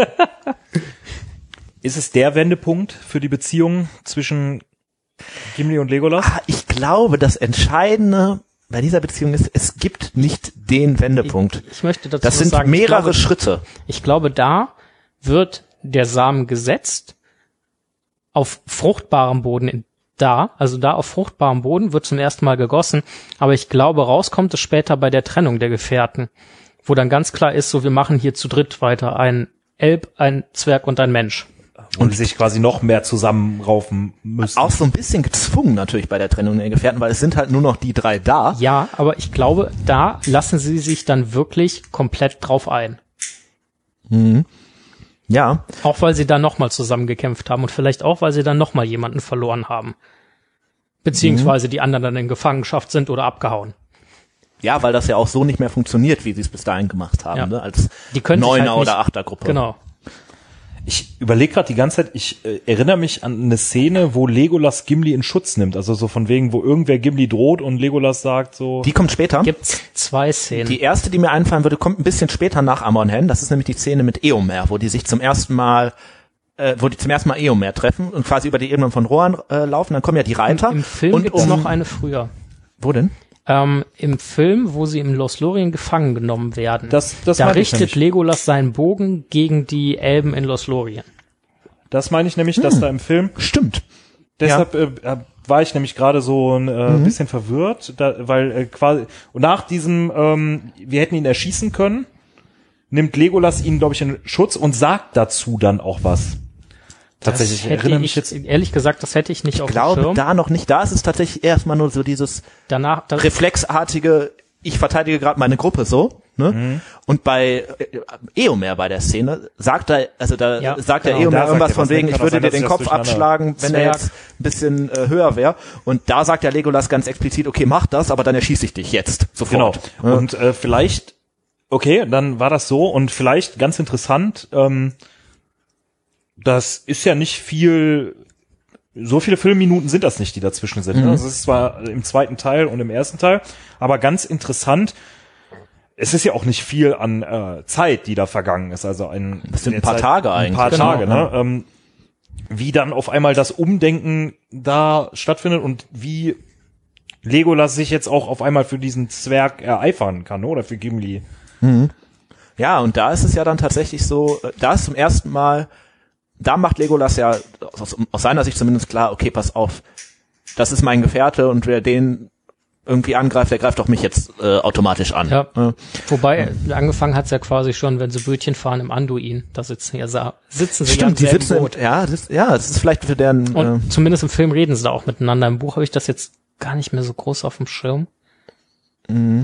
Aber da musst du dir natürlich auch irgendwie lernen, so zu vertrauen, ne? Wenn du, also gerade als Gimli, der wahrscheinlich jetzt im Bootfahren nicht so gut ist, ähm, musst du da dann, bis, lieferst du damit ja dein Leben quasi dann doch irgendwie diesem Elben aus. Ja. Jetzt auf einer anderen Ebene, aber schon was. Ich glaube, Gibt es ich glaube, Gimli schafft es halt wirklich in Lothlorien, äh, sein, sein, sein grundsätzliches Misstrauen gegenüber den Elben größtenteils abzulegen. Zumindest gegenüber Legolas, ne? Erstmal. Also, Ja, aber auch auf, auf definitiv ja auch gegenüber Galadriel. Ja, stimmt, das hilft ihm vielleicht dabei auch ein bisschen. Ne? Weil mir ist gerade eingefallen, also wir, alles, was wir jetzt gesagt haben, ist eigentlich zum großen Teil, Legolas macht irgendwas für Gimli und Gimli lernt dadurch irgendwie Ver- Vertrauen aufzubauen. Gibt es auch eine Szene, wo Gimli wirklich mal richtig für Legolas Partei ergreift? ja, muss er, glaube ich, nicht, aber weil die Elben, glaube ich, nicht so mh, von den Menschen ja dann doch eher geschätzt werden als die Zwerge. Ich glaube, die Elben sind einfach nicht so streit oder nicht mehr so streitsüchtig wie Zwerge das mit ihrem Temperament sind, sondern einfach eher von oben herab. Und äh, da ist Legolas ja auch so ein Stück weit so. Also im Buch, ne, wo Gimli halt als Zwerg da alleine äh, mit verbundenen Augen durchgeführt werden soll, wo so denke, was kümmert mich das, ne?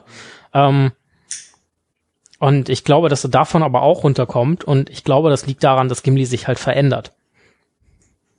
Ja. dass er merkt, okay, der legt sein Misstrauen ab ähm, und der reflektiert und wächst an der Sache. Und Jetzt gibt es ja im, im Film zumindest, im Buch ja nicht, im Buch kommen die ja gar nicht vor, gibt es ja noch so eine Liebesgeschichte zwischen, Ah, du sprichst jetzt aber nicht über die Herr der Ringe Filme. nee, ich spreche über die ähm, quasi Vorgängerfilme, die aber hinterher äh, gedreht worden sind. kann ja eigentlich nur Star Wars Über den sein, ne? Hobbit spreche ich natürlich. Ne? Da äh, gibt es ja auch, ähm, also diejenigen, die ihn gesehen haben, werden wissen, da gibt es auch eine Liebesbeziehung zwischen einem Zwerg und einer Elbin.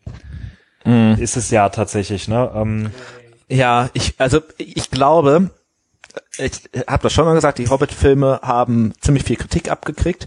Vieles ist auch berechtigt, aber ich glaube gerade ein Großteil der Kritik entzündet sich auch an diesen Szenen und das auch meiner Meinung nach absolut zu Recht, die äh, halt, also A, handwerklich finde ich nicht gut gemacht sind und B, auch irgendwie in die Story gar nicht reinpassen und auch irgendwie so Im Buch kommen sie nicht vor, ne? Für Nein, diejenigen, die das Buch natürlich nicht nicht. gelesen haben, äh, die irgendwie Buch- total genau so so ach wir brauchen eigentlich da noch irgendwie so so eine Geschichte und bla und äh, ich finde also für mich ja, das entwertet jetzt nicht die Geschichte mit Legolas und Gimli, weil die natürlich auch, also das eine ist irgendwie eine romantische Beziehung, das andere ist ja dann doch eher eine auf kameradschaftlich aufbauende. Ähm, aber vielleicht haben sie es Ah. deswegen gemacht. Sie haben schon so eine so eine Love Story mit einem Elb und einem Zwerg. ja, aber hätte man da nicht wenigstens einen Zwerg und einen Mensch? Also da- das ist so, oh, das, das, das, das wirkt auch irgendwie so völlig außerhalb dieser ganzen Storys Wir hätten stehen. damit nicht anfangen Nee. Wir äh, das damit wird nicht jetzt gleich dürfen. Das mindert so ein bisschen äh, die Beziehung zwischen Gimli und Legolas, finde ich dann auch, ne? Weil ja dann, Nee, weil, das sind für mich ja. sind da wirklich zwei verschiedene Ja, Nee, wenn man aber das halt- mich, also ja. wenn du das wirklich für wahre Münze nimmst, dann ist ja Und Legolas der geprellte quasi. Ach so. Weißt du, so der geprellte Ja. Lover und so Ah. und das darfst du halt nicht vergessen, ne? und Guter das ist- Gedankengang. Und dadurch könnte halt der Hass auf Zwerge quasi erklärt werden mit einer Liebesgeschichte wirklich, also so Ja, Also ja meine, und vor allem, klar, aber so denkt ja Legolas nicht, ne? vor vor allem stell dir doch mal vor, also wir haben jetzt glaube ich alle erst die Herr der Ringe Filme gesehen und dann den Hobbit, denke ich jetzt mal. Ähm, schon allein wegen, wann die rausgekommen sind. Aber wenn man jetzt so als in zehn Jahren diese Filme guckender Zuschauer erst den Hobbit guckt und dann den Herr der Ringe, Sollte der zuerst unser Dann Podcast ist Legolas immer der eifersüchtige Typ. Ja, So, weißt du, der wegen einer Frau quasi den Zwerg nicht leiden Wobei, also Legolas ja Rolle so, ne? wird durch Also- diese Hobbit-Filme sowieso total verändert, finde ich. Weil der eine ganz andere Vorgeschichte kriegt, als er sie eigentlich im Buch hat. Der kriegt auch ein ganz anderes Verhältnis zu Aragorn übrigens, weil ja dann irgendwie Thranduil am Ende vom Hobbit-Film noch irgendwie sagt, ja, such doch mal hier den Ranger und das wirkt dann am Ende so, als die sich in Bruchtal treffen und wo ja Legolas auch irgendwie sagt, ja, das ist aber eigentlich hier der König von Gondor, als ob die schon zig Abenteuer zusammen erlebt hätten, Aragorn Ja. und Legolas. Ähm, und das würde ja, wenn man das so zu Ende denkt, auch eigentlich doch total die das Gefüge in der Gemeinschaft verändern, weil dann wäre ja Aragorn ganz klar so, ich sag mal, pro Legolas und Gimli ist immer noch so ein bisschen der, Außenstehende, ne? ja, der, zu Kartoffelsack, den die da mitschleppen irgendwie. Also Äh, zumindest, zumindest im Film Zumindest wirken wirkt der Aragorn Aragorn und. Legolas deutlich vertrauter miteinander als Aragorn und Gimli. Ja, ja, und eigentlich ist das ja, nie- also ist Aragorn ja dann doch immer eher so eine neutrale Figur, ne? so ein bisschen Mittler auch zwischen den beiden. Vielleicht hat er denen auch geholfen, so ein bisschen zusammenzufinden. Weil, wer weiß, ob die ja jetzt alleine zu zweit einfach losgezogen wären, um Merry und Pippin zu retten. Auf die Idee wären sie vielleicht gekommen, ob sie es gemacht haben, weiß ich nicht. Ähm, und deswegen finde ich das halt Legolas Rolle durch diese Hobbit-Filme so verändert ist, dass das, also wenn man den nur in den Herr der Ringe-Filmen sieht, ist der Charakter ziemlich ähnlich wie im Buch eigentlich. Ja. Wenn man aber die Hobbit-Filme so davor sich anguckt, ist das Da wird ja völlig fast anderer Mensch, beziehungsweise völlig anderer Elb. Ja, ja, der kriegt so ganz andere Motive. Das ist, ja, Dieser, dieser, dieser, dieser geile Kajalstift da. Also ihr merkt, wir Schatten finden, oder ich äh, nicht wir genau, sind keine. Fans des, Um äh, untermauern. des Films oder zumindest ja, nicht äh, also ich finde, die haben auch viel Begebenheit. Gutes. Also ja. zum Beispiel der, Ja. der Anfang vom Hobbit-Film ist, finde ich persönlich sogar fast besser gelungen als vom äh, den Herr der Ringe-Film. Aber äh, am Ende wird einfach so viel eingerissen und da halt auch gerade durch diese äh, Hobbit-Film Tauriel find ich- Kili-Geschichte. Also, Den ersten Hobbit-Film finde ich gut gelungen. ja, da sind auch, sind also zum die Beispiel die Gollum-Szene im ersten Hobbit-Film angucken. Oh, ist, die ist sehr gut. die ist sehr genial, gut. muss man sagen. Aber äh, ja, es Ansonsten wird halt, ist es halt am ein Ende kleines alles Buch, was in drei. Filme gebaut Ja.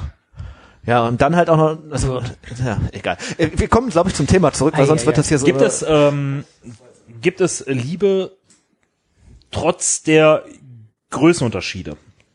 Jetzt, also jetzt ist das, Ringe, würden wir das, also wie stehen die Hast du denn mal? Gollum und seinen Schatz gesehen? Nein, lieben, lieben, ja, lieben sich Legolas und Gimli. Wie ist, also was ist das? Ist das so eine Bromance? Ist das, ähm, ja, jetzt ist ja, was meinst du ist mit das so Liebe? Brokeback Mountain? Was ist Ja, das zwischen denen? Also ich sag mal jetzt so romantisch äh, sexuelle Anziehung erfinden die ja wahrscheinlich nicht, vielleicht ist es auch nur nicht beschrieben worden, weiß man nicht, ne? Aber äh, wahrscheinlich eher nicht füreinander, sondern es ist ja eher echt so kameradschaftlich aufgebaut. Also Also eine Bromance. ja, Das sind schon, ist So eine True. das ist eine Bromance Waffenbrüderschaft, die in, in Freundschaft übergeht. ja eben, aber die wird mehr. In Also das auf jeden Fall schon, weil also die sind natürlich auch nach dem ganzen noch sehr Wollte ich gerade sagen, also sonst würde sich Gimli ja nicht äh, da diese Titel erwerben und Ja. ne, würde nicht da am Ende landen, wo er dann ja landet. Ja, auch Legolas würde, glaube ich, ohne diese Freundschaft zu Gimli ganz anders rauskommen, so als äh, als Charakter irgendwie. Ja. Äh, äh, Also schon so die besten Freunde quasi. Die zwei für sich kann gut sein, ja. ja, Wir hatten das ja eben schon mal am Beginn der Folge angesprochen, wenn das nicht sogar die Freundschaft in dem Buch ist. Also ich glaube, äh, ich in den Filmen auf jeden Fall. In den Filmen ist das für mich immer so die Freundschaft Mhm. und die so so willst du sein, so wie Legolas und ich glaube, es so gibt auch ganz wenig. Szenen, wo wirklich nur Legolas oder nur Gimli zu sehen ist. Die sind eigentlich in jeder Szene sieht man die zusammen. Ja, und was meinst du, sind, äh, wenn jetzt Gimli und Legolas und Frodo und Sam den Film gucken, sind Frodo und Sam dann so ein bisschen neidisch? Also ich glaube, Frodo ist das egal, äh, aber äh, äh, Sam würde sich schon fragen, also eigentlich, was tut denn der Frodo mal für mich so? Also, Ja, wo, naja, so denkt Sam, glaube ich, nicht. Ich glaube auch. nee, glaube Da ich auch nicht. Ja, Wenn Sam aber vernünftig gut. wäre, würde er das tun. Gut, äh, zurück zum Thema. Ja, die sind sich halt schon ziemlich vertraut. Ähm, eine Szene ist uns hier gerade so ein bisschen zugetragen worden, das ist natürlich die Wirf mich Szene, also die vor Heinz Klamm, ne, wo dann auch Legolas das eigentlich ja nichts davon erfahren darf, weil äh, Gimli nicht möchte, dass er das weiß. Wobei eigentlich die das natürlich, also die machen das halt vor dem Tor der Festung, die gerade belagert wird, wo Legolas oben auf der Mauer steht. Der wird ja das, Moment, der ist ja, Legolas ist ja äh, auf dem äh, Klammwall und die verteidigen ja die Nee, da ist er schon in der. Burg. Ist der da schon in der Die Burg? gehen zusammen in die Burg, ja. Ach stimmt. Der Klammwall ist da ja schon gesprengt worden. das ja- es das ist die äh, Szene. Warum Ja. äh, zeigt das quasi für dich so die Freundschaft? Naja, das ist, ist natürlich so ein bisschen humoristisch angehaucht, ne? Aber für Gimli, du merkst halt in dem Moment schon so ein bisschen, ja, okay, das ist dem schon wichtig, was der Legolas äh, denkt irgendwie, ne? Und ich glaube, wir kennen das alle so mal. Es, äh, wenn wir manchmal irgendwie was falsch machen oder so, wollen wir vielleicht auch nicht so, ja, dass irgendwie unsere guten Freunde das erfahren oder so. Er Ne? möchte, glaube ich, in, also da geht's aber mehr darum, dass der Elb sich quasi nicht über ihn lustig machen kann oder so. Ja. Was er ja vorher schon getan hat. Stimmt, was er Film. von wegen, ich, soll ich dir eine Kiste bringen oder was? Soll ich ne? es dir beschreiben oder soll ich dir eine Kiste ja. holen? Ja, also äh, wie gesagt, er ist schon irgendwie so ein bisschen Freundschaft, aber dann doch eben die beste Freundschaft und dadurch halt wahrscheinlich auch Liebe, oder? Ich glaube halt, Legolas hat es gesehen, aber hat dann gemerkt, dass der sich nicht darüber lustig macht und hat das so ein bisschen ignoriert. Ne? Ja, Wobei also Liebe im Sinne in von Mhm. Moria ja selber nicht geworfen werden möchte im Film, als äh, sie versuchen zur Brücke von Casadum zu kommen und dieser Spalt in der Treppe ist. Was ja sogar die Treppe noch weiter kaputt macht, ne? Ja. Wo man so denkt, so ja, hätte sich mal werfen lassen. Und dann, und dann am. Bart da hochgezogen wird. Vielleicht war gerade dieses Bartziehen ihm einfach für die Zukunft dann auch ein Lehrer. Ähm, ja, um auf die Frage zurückzukommen, also Liebe kann natürlich auch so eine so eine Dimension haben irgendwie, Geht, ne? geht Freundschaft überhaupt ohne eine gewisse Liebe? ja, eben, genau. aber, äh, also für euch, ja, also ich glaube, von wem seid ihr mehr Fan? Von den beiden oder von Sam und Frodo? ja, Frodo und Sam hat halt immer dieses ah, dieses äh, Meister-Sklave-Verhältnis irgendwie fast schon. Ja. So, Oder Mary und Pippin, ne? Über die beiden haben wir ja gar nicht, äh, noch gar nicht gesprochen. Die sind Ja. für mich eigentlich auch. Äh, die sind eher wie Legolas und Gimli. wollte ich. ich gerade sagen, da, ja, die haben auch diesen Witz, das sind Ja. so die, auch die so sind zwei auch nicht ganz Max auf einer Moritz Höhe. so ein bisschen. ne? Ja, so, ja. Mhm. Also im Film sind die auch nicht so ganz auf einer Höhe. Da ist schon Pippin eher so der, auf den immer aufgepasst wird von Mary. Ne? Ähm, das ist ja bei Legolas und Gimli gar nicht so. Die können ja beide sehr gut auf sich selber aufpassen und äh, müssen sich jetzt nicht irgendwie gegenseitig beschützen, aber lernen halt so ein bisschen gegenseitig auch so, ja, vielleicht kommen die auch über sich selbst aus dieser Waffenbruderschaft-Geschichte so ein bisschen raus. Dass sie darüber halt auch noch irgendwie Freundschaft nochmal erfahren und dann auch so ein bisschen aus der Rolle als Krieger auch rauswachsen. So. Ah, wir haben das jetzt aufgeschrieben und genannt, also gerade im Film gibt's das, ich weiß gar nicht, ob es das in den Büchern gibt, ich meine nämlich nicht. Wir haben das, äh, ich weiß gar nicht, ob das eine offizielle Bezeichnung ist, äh, Kill the Most Evil Dudes Wettkampf. Ah, ja. Ist das eine offizielle Bezeichnung? Keine Ahnung. Ich habe das, ich habe das einfach mal so benannt. Jetzt ist es eine. Weil es, es geht ja um alles. Es geht um Monster, es gibt um also größere Monster. Also Ja, aber die zählen ja eh immer nur als eins. Äh, Kill the Most ist Evil Dudes, also äh, töte die meisten. Wettkampf, äh, das ist nur im Film, ne? Nee, also das wird vom Film deutlich weiter getrieben als im Buch, aber das ist im, also in Hans Klamm ist das, glaube ich, auch extrakt mit den Zahlen 43 und 42 ähm, schon äh, genauso drin. Also da sagt dann auch irgendwann, als sie da nochmal hin zurückkommen, irgendwie Legolas, dass er Bringen die jetzt noch Gimli- weiter nach Minas Tirith? Da, Ich glaube, äh, da kommt das nicht mehr vor. nicht, ne? ne? Da sagen die dann nur noch, ach, wir haben da in Helms Klamm irgendwie eine, eine Partie gespielt mit 42 gegen 43 oder sowas. Aber äh, das ist schon im, aus dem Buch. Also ähm, das wird halt durch die Filme wird das halt wirklich dann äh, ab, ab da liebevoll durchgezogen. Wer oder gewinnt denn diesen Wettkampf? Das äh, Gimli gewinnt kommt diesen am Wettkampf. Ende oder meinst du jetzt in Helms Klamm? Ja, im, im Buch, also vom Buch jetzt. äh, auch Gimli. Ich Wo das meine ja nur in Helms Klamm dann ist. Auch doch, im Buch gewinnt's auch, also Gimli gewinnt das mit genau einem Ork. Oder Urukai oder Würde Gimli Legolas trotzdem noch mögen, wenn Legolas mehr getötet hätte als Gimli? Ich glaube, er würde ihn mögen. Ich bin mir aber relativ sicher, dass er das. Ergebnis nicht unbedingt anerkennen würde, so nach dem Motto Stop the Count oder Das zählt nicht, also mit der typischen äh, Sturhaftigkeit Ja, der, ja, äh, das ist nur ein halber oder irgendwie sowas. Der, der war nur halb so groß wie die anderen, ne? Ja, alles, was mit Ja, Bogen also ich glaube, für die gilt nicht. Beziehung von den beiden ist das schon ganz gut, dass Gimli gewinnt, der weil der Bogen zählt nicht, es zählt nur, wer mit der Axt den Kopf abgeschlagen wurde. Ja, von da oben kann ja jeder schießen, aber jetzt hier im Nahkampf, das ist ja das, was. Genau. äh, also für die Beziehung ist das schon ganz gut, dass Gimli gewinnt, weil ähm, vorher ist das immer noch so ein bisschen so, ist Legolas immer der etwas ja, coolere oder so ein bisschen mehr, wo man mehr das Gefühl hat, wenn du von dich von irgendwem beschützen lassen willst, ist es vielleicht doch eher Legolas.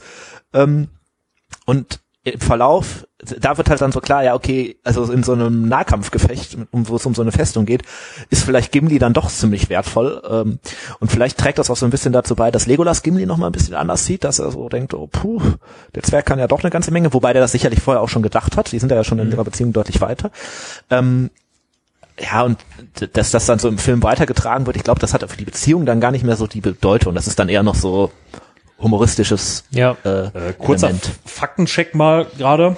Also Gimli hat ja quasi eine Axt, die er ja da äh, rausreißt, also im Film zumindest, die er rausreißt aus dem Grab zu, ähm, in Moria, um sich gegen die Orks zu verteidigen. Wie viel Pfeile hat dieser Legolas eigentlich in seinem Köcher? Sammelt er die Mindestens ein? 42. Ne? Das, Wo, oder wo kriegt er die Pfeile her? So. das ist im Buch tatsächlich ein paar Mal, wo äh, so Legolas so meint, äh, ja, wir können gerne gleich weitergehen, aber ich muss jetzt erstmal Pfeile suchen gehen, weil Ja, ich habe okay. keine mehr. Ne? Also, aber im Film ist das natürlich so dieses typische, James Bond hat unendlich Munition irgendwie und äh, ist nie leer. Ne? Ja. John Wäre Wayne hat immer noch eine Kugel im Colt. Wäre ja sonst auch langweilig, ne? Ähm, Das wäre eine hochgradig dramatische Szene, wenn er da steht und versucht, seinen Bogen zu ziehen und feststellt, oh scheiße, was mache ich jetzt irgendwie, ne? Könnte man mal was was machen, aber Ja. haben sie jetzt nicht gemacht. also einer der Lieblingsszenen, glaube ich, im Film von mir, von Legolas, ist, wo der da diesen, was ist das, ein Mumak. Mumak, Ja. Elefant äh, oder ja, beide Be Begriffe sind richtig. beide Begriffe, ne? Ähm, äh, wo der den tötet und dann den Rüssel da runterrutscht und Ja. daraufhin sagt Gimli ja, ist das da daraufhin Ja. oder nee, Ja, der tötet genau. glaube ich ein oder zwei, ne? Mhm, ein, nee. ein, Der, ein der klettert halt einmal rauf, in der Hoda tötet er die ganzen Haradrim, Genau. cuttet die dann ab und äh, killt dann noch den Mumakil. Und dann sagt der Gimli ja, der zählt trotzdem nur als einer. Ja. Wobei ja natürlich, also die anderen müssen ja trotzdem zählen. Ne? Also die Die Haradrim müssen natürlich erzählen. Aber wie viel sollte denn so ein Olifant zählen? Naja, es, es ist halt einer. Also wenn du Gimli fragst als eins, wobei ich glaube, wenn der das gemacht hätte, wahrscheinlich als 100. Weil Legolas akzeptiert das ja so, ne? So. Hätte Vielleicht ist der vorgehabt, zu dem Zeitpunkt schon so weit vorne, dass er sagen kann, ach komm, die 20 Punkte, das Ja. Hat Gimli wirklich gewonnen? Was meint ihr? Oder hat Legolas ihn nur gewinnen lassen, weil er weiß, es ist ihm wichtig? Also in Hemsklamm glaube ich So schon. wie wenn ich dir ab und zu mal äh, beipflichte, dass du jetzt gerade recht hast Ah, in der ja. Diskussion, ja. Äh, also in Hemsklamm hat ja er strange glaube ich, tatsächlich gewonnen, weil Legolas ja sagt, ja, okay, ich habe 42 äh, und dann sagt Gimli, ja, ha, ich habe 43. Das, der, der müsste ja, wenn er, Mhm. sonst hätte er ja mit Gimli jetzt auch schon mitzählen müssen. Später weiß ich nicht, da wird ja auch nie wieder richtig aufgelöst, wer dann da die meisten äh, Orks irgendwie gekillt hat. Also. Ja, äh, ihr könnt uns ja mal in die Kommentare schreiben, was meint ihr, wie viel sollte so ein Mumak oder ein Olifant zählen? Man könnte das am Gewicht festmachen. Irgendwie so ein Standard-Ork hat sieb- 80 Kilo, so ein Mumakil Eine Tonne, zwei, mehr, 8 Tonnen oder so hätte ich jetzt. acht Tonnen. Also so ein Ja. Auto hat eine Tonne oder so ein Mumak. Also dann würde das ja 100 Ja. quasi sein. Also wenn er sieben Tonnen hätte, 70 Kilo wiegt ein Ork oder 80 Ja. Kilo. Ja, Die Frage stellt sich eigentlich, hat Legolas danach Anrecht auf das ganze Elfenbein? Weil das könnte eine ganze Menge wert gewesen sein. das stimmt. Ja, Das wäre gute Frage. gut, aber ob die sich so da die Gedanken drüber gemacht haben zu dem Zeitpunkt, das äh, bezweifle ich jetzt einfach mal. Ähm, ja, äh, Tolkiens Charaktere und die Entwicklung, die diese durchmachen, das zieht sich ja doch wie so ein roter Faden durch sein Werk oder durch seine Werke. Ähm, hat das Ganze einen tieferen Sinn? Was man ihr will, will der uns mit Legolas und Gimli da irgendwas mitgeben? Das ist ja hochphilosophisch. Äh, Ähm, also ich hätte jetzt spontan, zumindest wäre mir jetzt eingefallen, also was das bedeuten soll, ist, gegen Sauron oder gegen das Böse muss, müssen die freien Völker halt zusammenarbeiten, und zwar alle freien Völker und nicht nur die, die sich irgendwie grün sind, sondern auch Elben und Zwerge, Ja. die sich das zu dem Zeitpunkt halt nicht sind, und sonst hätte es halt nicht geklappt. Und Das zeigt aber gleichzeitig, oder Tolkien zeigt ja damit auch gleichzeitig die Zukunftsperspektive auf. Ähm, erstens, jeder sollte gegen den gemeinsamen Feind zusammenwirken. Und wenn man sich miteinander auseinandersetzt und äh, auch eine wohlwollende Position bereit ist einzunehmen, dann äh, hat man sehr viel von diesen verschiedenen Beziehungen. Und je besser man sich kennenlernt, desto besser kann man miteinander und desto mehr profitiert man auch vom anderen. Ja, vor allem Elben und Zwerge haben ja so ein bisschen das Gleiche. Die haben ja beide das Problem, die kämpfen jetzt zwar gegen Sauron, aber das sind ja beides so schwindende Völker. Also Ja. es, es wird ja irgendwann so sein, dass nur noch Menschen auf der Welt umher sind, Elben und Zwerge sind alle irgendwie weg. Spätestens jetzt. Spätestens Obwohl, wer jetzt, weiß, wer weiß, vielleicht. Äh, ich habe da letztens irgendwie so einen kleinen Typen im Treppenhaus genannt, anderes Thema. ähm, äh, das, vielleicht war das der Steffen. Äh, Hat auch rote Haare. hat auch rote Haare. Äh, Steffen, wenn die noch mal einen Darsteller für Gimli suchen, nein. Ähm, äh, und die müssen, die kämpfen halt trotzdem gegen Sauron, obwohl die beide schwinden so, ne? Und beide eigentlich ja so gesehen gar nicht mehr so viel von haben, weil die könnten auch sagen, ja scheiß drauf, Legolas, ich bin eh bald weg und Gimli, ja, mein Volk, ist, wir gehen halt unter die Erde und machen nichts mehr, ähm, Außer Graben. außer Graben. Wobei das auch manchmal schief geht mit dem Graben, weil, ne? äh, muss man mal noch gucken. Ähm, das ist, das sind, glaube ich, so die beiden Aussagen. Also gegen Sauron musst du zusammenarbeiten und zwar egal, wie sehr du da persönlich irgendwie involviert bist, sondern äh, du bist automatisch involviert. So auch wenn du eigentlich sagen könntest, ja, hm, mich betrifft vielleicht nicht so sehr oder so. Ja. Würde ich glaube ich, auszusehen. Oder auch so wie äh, Simon gesagt hat, ne, man erkennt manchmal dann auch mehr in seinem vermeintlichen, ich nenne es jetzt einfach mal Erbfeind, ne, was ja Elfen oder Elben, Entschuldigung, und Zwerge ja irgendwie sind. Ähm, und kann sich dann doch irgendwie äh, zusammen raufen, ne? Also Muss man halt auch, ne? Man kann nicht nur, man muss, so, das ist der, die, Ja, ne? Also vielleicht so das als tiefere Message, ne, so von ihm aufgrund der Zeit, die er durchlebt hat oder Also, liebe Kölner, wir treffen uns mal und kippen alt und Kölsch. Ach nee, das, das gab's schon, das war nicht so gut. Das, aber äh, wir trinken vielleicht einfach Kölsch und die äh, Kölner dann alt. Es ist ja, es ist, man kann es auch einfach sagen, jeder trinkt sein eigenes Bier, aber man macht es zusammen. Das ist ja äh, jetzt, weise von dir. ja, sehr Du, weise du sollst ein Buch schreiben. Dreiteilig am besten. 1000 Seiten ungefähr. Ja. Hm, ich starte vorher. Nein, lassen wir das. Das könnte, könnte sarkastisch werden. Ja. Wie geht es denn dann weiter? Also wir sind ja jetzt noch nicht so weit, aber wir wissen ja, okay, irgendwann wird der Ring wahrscheinlich verdichtet werden. Der eine Ring. Ähm, Gimli und Legolas leben wahrscheinlich zu dem Zeitpunkt noch. Was machen sie nach den Ringkriegen? Beide Oder dem Ringkrieg.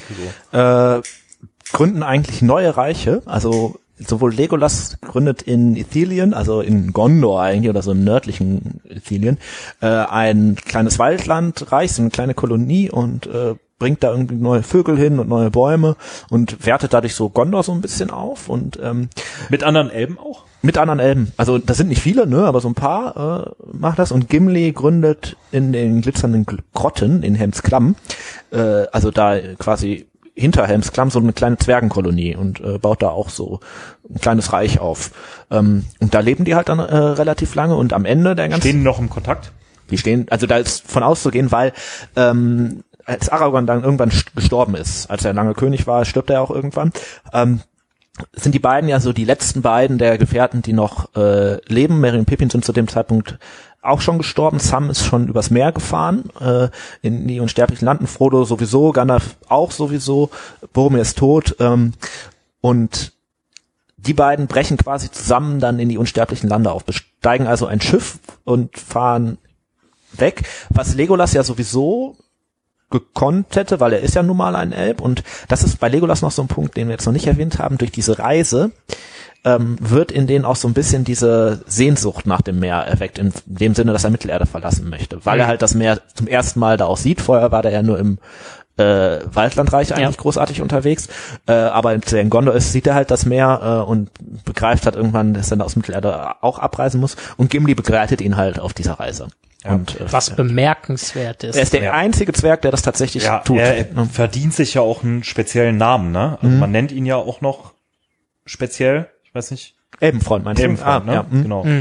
Es ist ein Name, den ja tatsächlich so Frodo, glaube ich, auch mal ab und zu kriegt, aber er ist tatsächlich, tatsächlich glaube ich, der einzige Zwerg, der diesen Namen Wisst ihr, wer ihm den verleiht? Ist das so, ähm, ist das so der Volksmund oder äh, kriegt er den wirklich von den Elben selber verliehen? Und wer lädt ihn denn dann ein, mit über die, äh, mit übers Meer zu den unsterblichen Landen zu hat. Uh, das ist eine ausgezeichnete Frage, wer ihn einlädt. Das weiß ich gar nicht. Ich schätze mal Legolas, wobei auch Legolas ja wahrscheinlich eigentlich Ich nehme Lego. Ja, irgendjemand um Erlaubnis fragen irgendwie- muss, ne? Wird das irgendwie äh, erlaubt? Meinst du, der hat dann irgendwie in Valinor angerufen und ach übrigens, wenn ich jetzt gleich komme, äh, ich würde äh, noch einen Freund mitbringen. ein Telegramm vielleicht.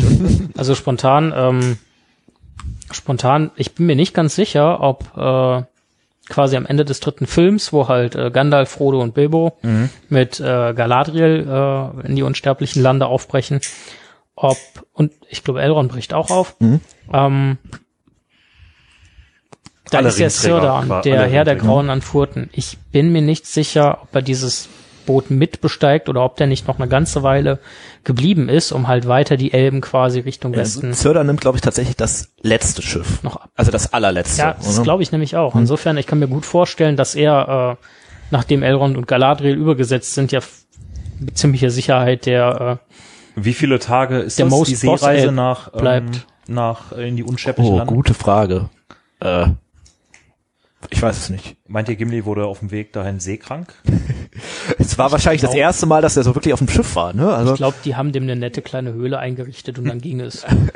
so Andere Frage, warum Schiff- haben die nicht die Adler genommen, rüber in die unsterblichen Lande? Äh, weil du in die unsterblichen Lande auch tatsächlich nur geben. über diesen Seeweg äh, kommst. Weil das ist ja, Der ist auch ähm, nur den Elben offen. also da geht's ja darum, die Welt ist ja rund, ne? Also du musst aber über einen geraden Weg quasi Mhm. die Unsterblichen landen, die sind also quasi entrückt. Und diesen Weg können halt nur Schiffe nehmen. Die Adler würden halt einfach um die Welt fliegen, wenn sie. Also die Erde ist keine Scheibe, die auf vier Elefanten steht, die auf einer Schildkröte stehen. äh, auch, aber In einer anderen Geschichte. in einer anderen Geschichte. Genau. Okay. Ähm, also dann, und dort in den unsterblichen Landen wird Gimli auch unendlich alt oder wird er dann auch irgendwann Uh, ähm, wir haben ja noch Vergehen. eine neue Kategorie, Zuschauerfragen. Das ist tatsächlich eine Frage, die uns erreicht ist. Vielleicht stellen wir das ein Stück zurück, weil ähm, wir sind ja jetzt so an dem, ich glaube, wir sind mit dem Legolas Gimli-Thema zu großen Teilen durch oder wollen wir da noch was Das ergänzen? Einzige, was man jetzt, glaube ich, noch groß machen könnte, ist sich über die wirklich lustigen Szenen und wie fein die rausgearbeitet sind im Film zu unterhalten. Ja. Auch mit sehr viel Liebe, finde ich, tatsächlich gemacht, ne? Ja. Ja. Ich finde auch, dass es im Film ein ganz wichtiges Unterhaltungsmoment, äh, weil äh, die Reise von Frodo und Sam ist ja sehr beschwerlich, dann mit Smergol dabei und sehr düster. Und an sich, während äh, Gandalf noch tot ist zum Beispiel, ähm, ja auch das Rohan, ganze Rohan-Part äh, irgendwie Schon sehr traurig sehr, eigentlich. sehr traurig, genau, traurig ist ein gutes Wort dafür, sehr traurig ist. Ähm, und da zwei zu haben, die äh, in dieser katastrophalen Lage einen aber immer noch wieder zum, zum, zum Schmunzeln bringen, gerade bei der Schlacht von Helms Klamm, wo Gimli halt fragt, ja, äh, äh, ne, sind sie schon da oder greifen sie an und äh, Ja. Legolas dann vorschlägt. Ja, oder als die beschreiben, da auf die Pfade der holt. Toten gehen und äh, irgendwie sagen, äh, wo dann Gimli so meint, ja, jetzt geht der hier unter die Erde und ich nicht. Das kann ja, das würde ich mir ja ewig anhören müssen. Ja, genau. ähm, also immer wieder so leicht auflockernde äh, Momente. Das ist äh, wirklich ja. ganz angenehm. Das ist halt auch nochmal, um nochmal mich aufzuregen über äh, Tauriel und Kili, da gibt's halt diese Szenen gar nicht, ne, sondern das, Das die ist einfach machen den Film halt nur schlimmer. Aber egal. Komisches ähm, Gesülze. Dann, ähm, ja, Tim, du sagtest gerade, wir haben uns haben tatsächlich Zuschauerfragen erreicht, aber ich würde sagen, wir fangen mit der Kategorie fünf Minuten Gandalf an. Ein Zauber kommt nie zu spät. Weil das jetzt thematisch halt wichtig ist, ne? Ähm, ah, Ja, übliche Frage, in welchem Verhältnis, wir hatten das eben kurz, ne? Oder welche Rolle spielt Gandalf in der Beziehung? Du hattest das eben mal kurz angerissen, ne? Der spielt am Anfang so ein bisschen, ja, ich sag jetzt einfach mal Papa oder Streitschlichter zwischen den beiden. ja. Es gibt eigentlich zwei Turning Points da. Punkt eins, und das ist eigentlich relativ, ja, was heißt naheliegend, also es, erster Punkt ist, Gandalf stirbt und verlässt die Gemeinschaft und der zweite Punkt ist, Gandalf bleibt ja nicht tot, äh, schöne Grüße an Herrn Martin, sondern kommt ja zurück. Sondern irgendwann ist ja Gandalf wieder da und er trifft ja dann auch nicht auf Frodo oder Sam, sondern auf Aragorn, Legolas und Gimli. Und äh, der Tod ist insofern ein entscheidender Punkt dafür, dass Gandalf halt eben nicht mehr diese Beschützerrolle und Führerrolle für die Gemeinschaft hat. Das Wiederkehren ist aber nicht einfach nur ein Zurückfallen in dieses alte Muster, sondern, also ich finde, die Charaktere äh, agieren ja ganz anders, als Gandalf wieder da ist. Da Ja, ist es ja dann eben nicht mehr dieses, ich bin jetzt hier der große Kehrt ja Zauber. gestärkt wieder, Ja. ne? Ja, ja, aber das ist ja dann noch bemerkenswerter eigentlich, weil er kehrt gestärkt wieder, aber Legolas und Gimli sind total gewachsen in diesem, zu diesem äh, Zeitpunkt und sind dann nicht mehr nur diese so, wir machen das, was Gandalf sagt, sondern sind dann sowieso eher auf Aragorn, ja, was heißt fixiert, aber so dessen Gefährten ähm, und ja, spielen schon irgendwie da ihre eigene Rolle, was sie halt am Anfang eigentlich gar nicht tun, sondern da immer nur so ein bisschen auch dabei sind. Ne, Und im zweiten und dritten Teil kommen die deutlicher als eigene Charaktere raus. Ja. Oder als zu Ja, oder zusammen agierende Charaktere, ja. zusammen ja. agierende Charaktere, Ja. ne? So viel kann man sonst da, glaube ich, gar nicht Ja, gut, Gandalf ist natürlich Sagen, derjenige, also der so- denen so ein bisschen dieses mitgibt, arbeitet doch zusammen vorm Tor Ja. von Moria, ne, das könnte man vielleicht noch sagen. Äh, aber sonst ist halt das so Problem. der Impulsgeber vielleicht ja. für die Freundschaft, ne? So. ja. Genau. Ähm, Gimli als Zwerg raucht ja auch gerne äh, Pfeifenkraut, oder? Mhm. Bestimmt. Äh, ja, sieht man, also im Film sieht man den, glaube ich, auch Genau. ein paar Mal. Ne? Legolas nicht, oder? Elben machen sowas ja, Elben machen sowas ja nicht. Ich glaube, Legolas hat eher so, äh, kennt ihr diese alten Zigaretten an der Stange vorne? Ja. ja. Äh, Wo man so mit einem Monokelglas in der Oper sitzt und das ich sag jetzt nicht, welcher Begriff mir dazu einfällt, aber ähm, äh, meint ihr, Legolas war so ein äh, Anti-Raucher dann, dass er gesagt hat, jetzt hör doch mal auf mit deinem stinkenden Kraut, wobei es ist ja wohl Das hängt ja die ganze Zeit in meinen Klamotten. Schon wieder Haare waschen, weil der Zwerg neben mir geraucht hat. ähm, uns haben tatsächlich schon Zuschauerfragen erreicht, Mhm. ne? Also ähm, die eine vielleicht ja doch ganz Wobei die vernünftig. ja über ein paar Wochen quasi so eintrudel. Ne? gesammelt wurde. Wir Also wir setzen die natürlich auch dann ein, wenn Folge sie eben. äh, Genau, ähm, ich würde sagen, wir behandeln einfach mal zwei, weil das wahrscheinlich auch noch was dauert. Äh, das, die eine hatte ich eben schon angerissen, ohne zu wissen, ohne mich daran richtig erinnert zu haben, dass es die tatsächlich gibt. Äh, sind Gimli, Bilbo und Frodo, die, wie wir ja eben von dir gehört haben, äh, übersetzen in die unsterblichen Lande, sind die unsterblich in den unsterblichen Lande, in, oder unendlichen Lande? unsterblich. Unsterblich. das Unendlich ist die Geschichte von Michael Ende. Ohne ich meine, Ende. ich meine, wir haben das in irgendeiner Folge schon mal kurz angerissen gehabt. Echt? Ähm, ich kann mich auch irren, vielleicht haben wir es auch in einer Gruppe, in einer Diskussion oder so angerissen gehabt. Aber ich meine, dass sie in den unsterblichen Landen nicht wirklich unsterblich sind, dass sie halt sehr beschwerdefrei und deutlich länger leben, als, äh, Als ohnehin schon, sie es ne? getan hätten, wenn sie in Mittelerde äh, geblieben Ah, wären. Bilbo zum Beispiel, ne? Ja. Aber ich glaube, äh, die drei sterben auch in den Ja, unsterblichen Das ist von Tolkien auch irgendwann mal tatsächlich so aufgeschrieben worden, die sind nicht unsterblich, weil sie da leben, sondern ähm, die das Land heißt halt soweit die Leute, die da normalerweise leben, halt unsterblich sind, mit Elben, Waller, Maya und so weiter. Äh, aber irgendwann werden die auch da sterben. Okay, also ist das quasi äh, schon mal so Können wir das mit einem Nein beantworten? Und äh, Legolas wird dann irgendwann sein Für den gan- guten Legolas ist das ganz schön traurig. Der wird irgendwann den Gimli verlieren. Ja, Ja, interessant. für uns ist das auch traurig. Äh, die zweite Zuschauerfrage, die uns erreicht hat, äh, ging zu der Folge, ich weiß gar nicht, wisst ihr noch, welche Folge das war? Die von der Nummerierung, die Folge mit den Nazguls? Könnte das die siebte gewesen Nee, es sein? war Nee. relativ am Anfang, Oder die dritte oder sechs, vierte? glaube ich. Ich glaube, Aragorn war die fünf und die Nazgul waren die sechs. Nee. War Aragorn nicht Der, ich glaube, unser Technikbeauftragter ist schon am Arnor äh, war sechs. Nachschauen. Nee, Nazgul kam, glaube ich, Nazgul vor. kam Arnor. davor, stimmt. Nazguls kam- waren tatsächlich sehr früh, also vierte Folge vielleicht, oder? Nee, vierte war ist Bombadil. Dann sag, ist auch egal. Wir sind wieder bestens Der, aufgestellt. äh, Stefano wird das gleich, äh, gleich rausgefunden haben. Wir werden euch das gleich informieren. Die Frage, die sich äh, jetzt jemand gestellt hat, ich weiß leider nicht, wer es war. Ich könnte mir aber vorstellen, ich könnte mir auch vorstellen, wer es war. Auch eine Theorie. Äh, die Frage wollen wir jetzt mal beleuchten. Und zwar gibt es bei dem Herrn der Ringe auch Fassguls, die Trinkgeister. Tim, ich Ja, ich werde den glaube, Gedanken nicht los, es- dass es einer deiner Brüder war, der diese Frage geschickt hat. Nee, aber ich, ich, ich weiß tatsächlich noch von wem es ist, aber äh, die Person ist sehr gut mit einer von diesen beiden Brüdern äh, bekannt.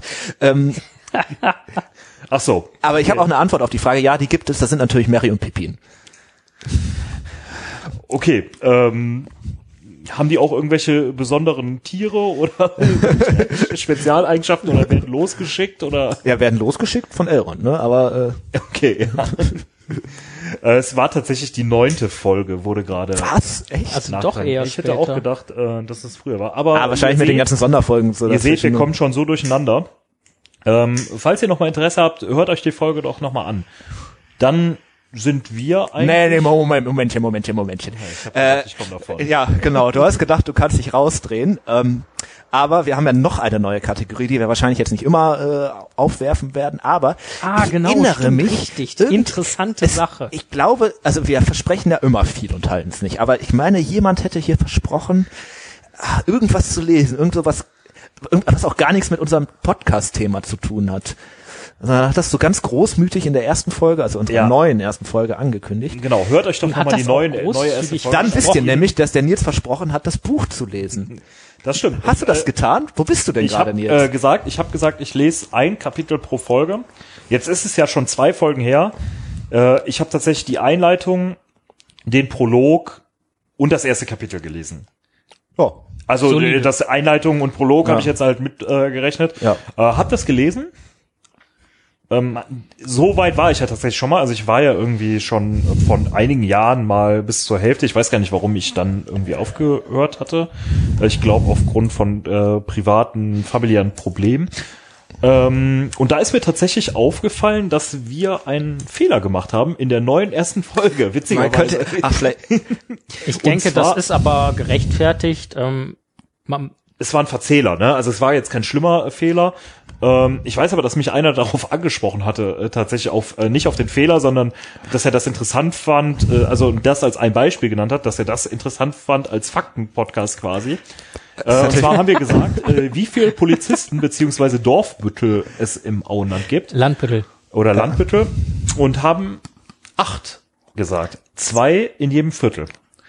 Es sind aber tatsächlich drei in jedem Viertel ja, plus jede Menge Freiwilliger, die die Grenzen schützen, das- wenn, aber nur wenn es erforderlich ist. wenn es erforderlich ist, genau. Äh, was aber zu den Zeiten äh, von Frodo und ja von Frodo eigentlich oder kurz vor Beginn oder zu Beginn des Buches äh, erforderlich ist, weil da immer mehr Fremde auftauchen und die Hobbits das zwar gar nicht so wahrnehmen, aber das hatten wir ja schon mal angesprochen. Es verändert sich was in der Welt, ne? Also es tauchen mehr Gefahren auf und äh, genau, da ist uns tatsächlich ein Fehler unterlaufen. Also es sind zwölf Landbüttel Dreimal Und nicht- vier und nicht zweimal Dreimal vier und nicht zweimal vier und nicht Ja. acht, also vier mehr. Ja, das macht schon was aus, finde ich. Ähm, ansonsten 50 Prozent, ja. ah, vom ersten Kapitel, Ein Drittel mehr Büttelkraft. ähm, ich, es war sehr gut. Ich bin aber insofern etwas enttäuscht. Da tatsächlich und verwundert, äh, da tatsächlich ähm, in der gleichen Zeit im Buch, also das erste Kapitel finde ich ist sehr gut im Film wiedergegeben, fast Sehr ohne- getreu, ne? Ja. sehr getreu, fast ohne fehlende Elemente. Mhm.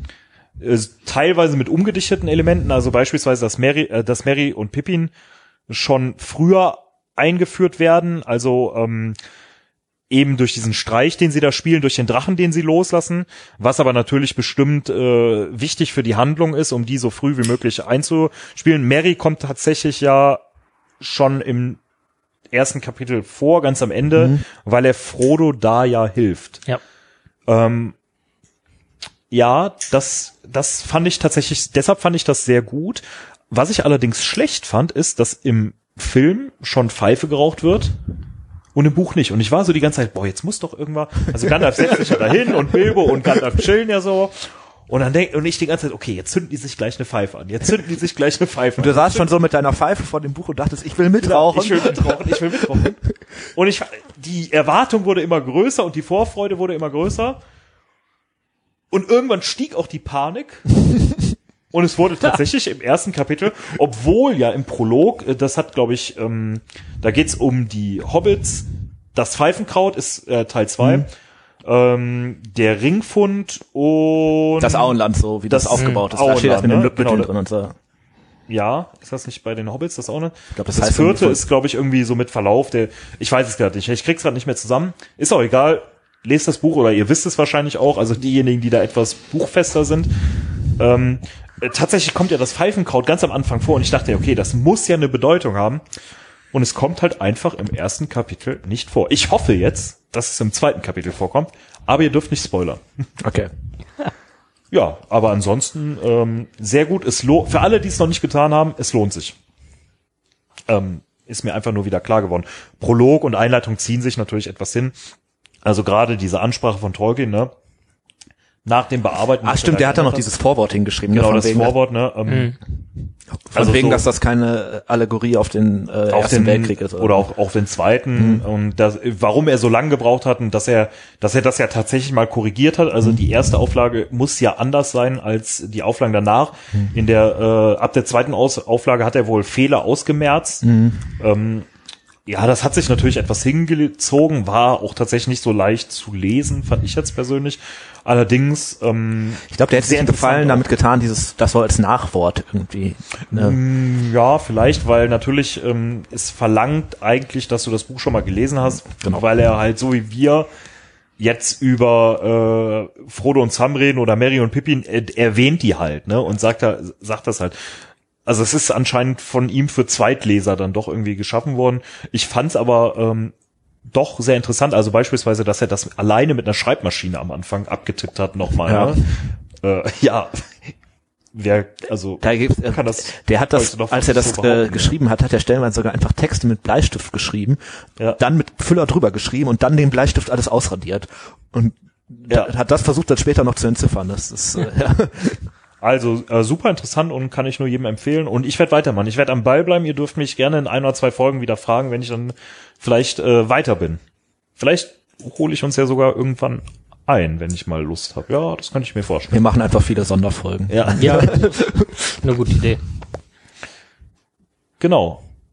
Dann, wenn ihr sonst nichts mehr habt, würde ich sagen, sind wir durch für heute. Ne? Es war doch jetzt was länger, Ich weiß gar nicht, wie viel wir aber gar haben. nicht so lange. Also ich fand es jetzt sehr kurzweilig, gar nicht so lange wie. Ich hätte ehrlich gedacht, gedacht, das wird die erste drei Stunden Folge. Ja. Äh, Ähm, gebt uns doch mal eine Rückmeldung, wie ihr die Folge so fandet. Liked uns auf Instagram, Instagram, Spotify, ja. Äh, besucht unsere Website. Besucht die Website und äh, falls ihr uns unterstützen wollt, habt ihr bei Steady die Möglichkeit. Ansonsten kann ich euch nur noch einen schönen Abend oder einen schönen Tag wünschen, je nachdem, wann ihr uns jetzt hört. Ein schönes Irgendwas und was auch immer. Genau. Und hoffentlich bis zum nächsten Mal, wenn ihr wieder einschaltet zu Hör die Ringe. Ein unerwarteter Podcast. Bis dahin. Ciao. Ciao.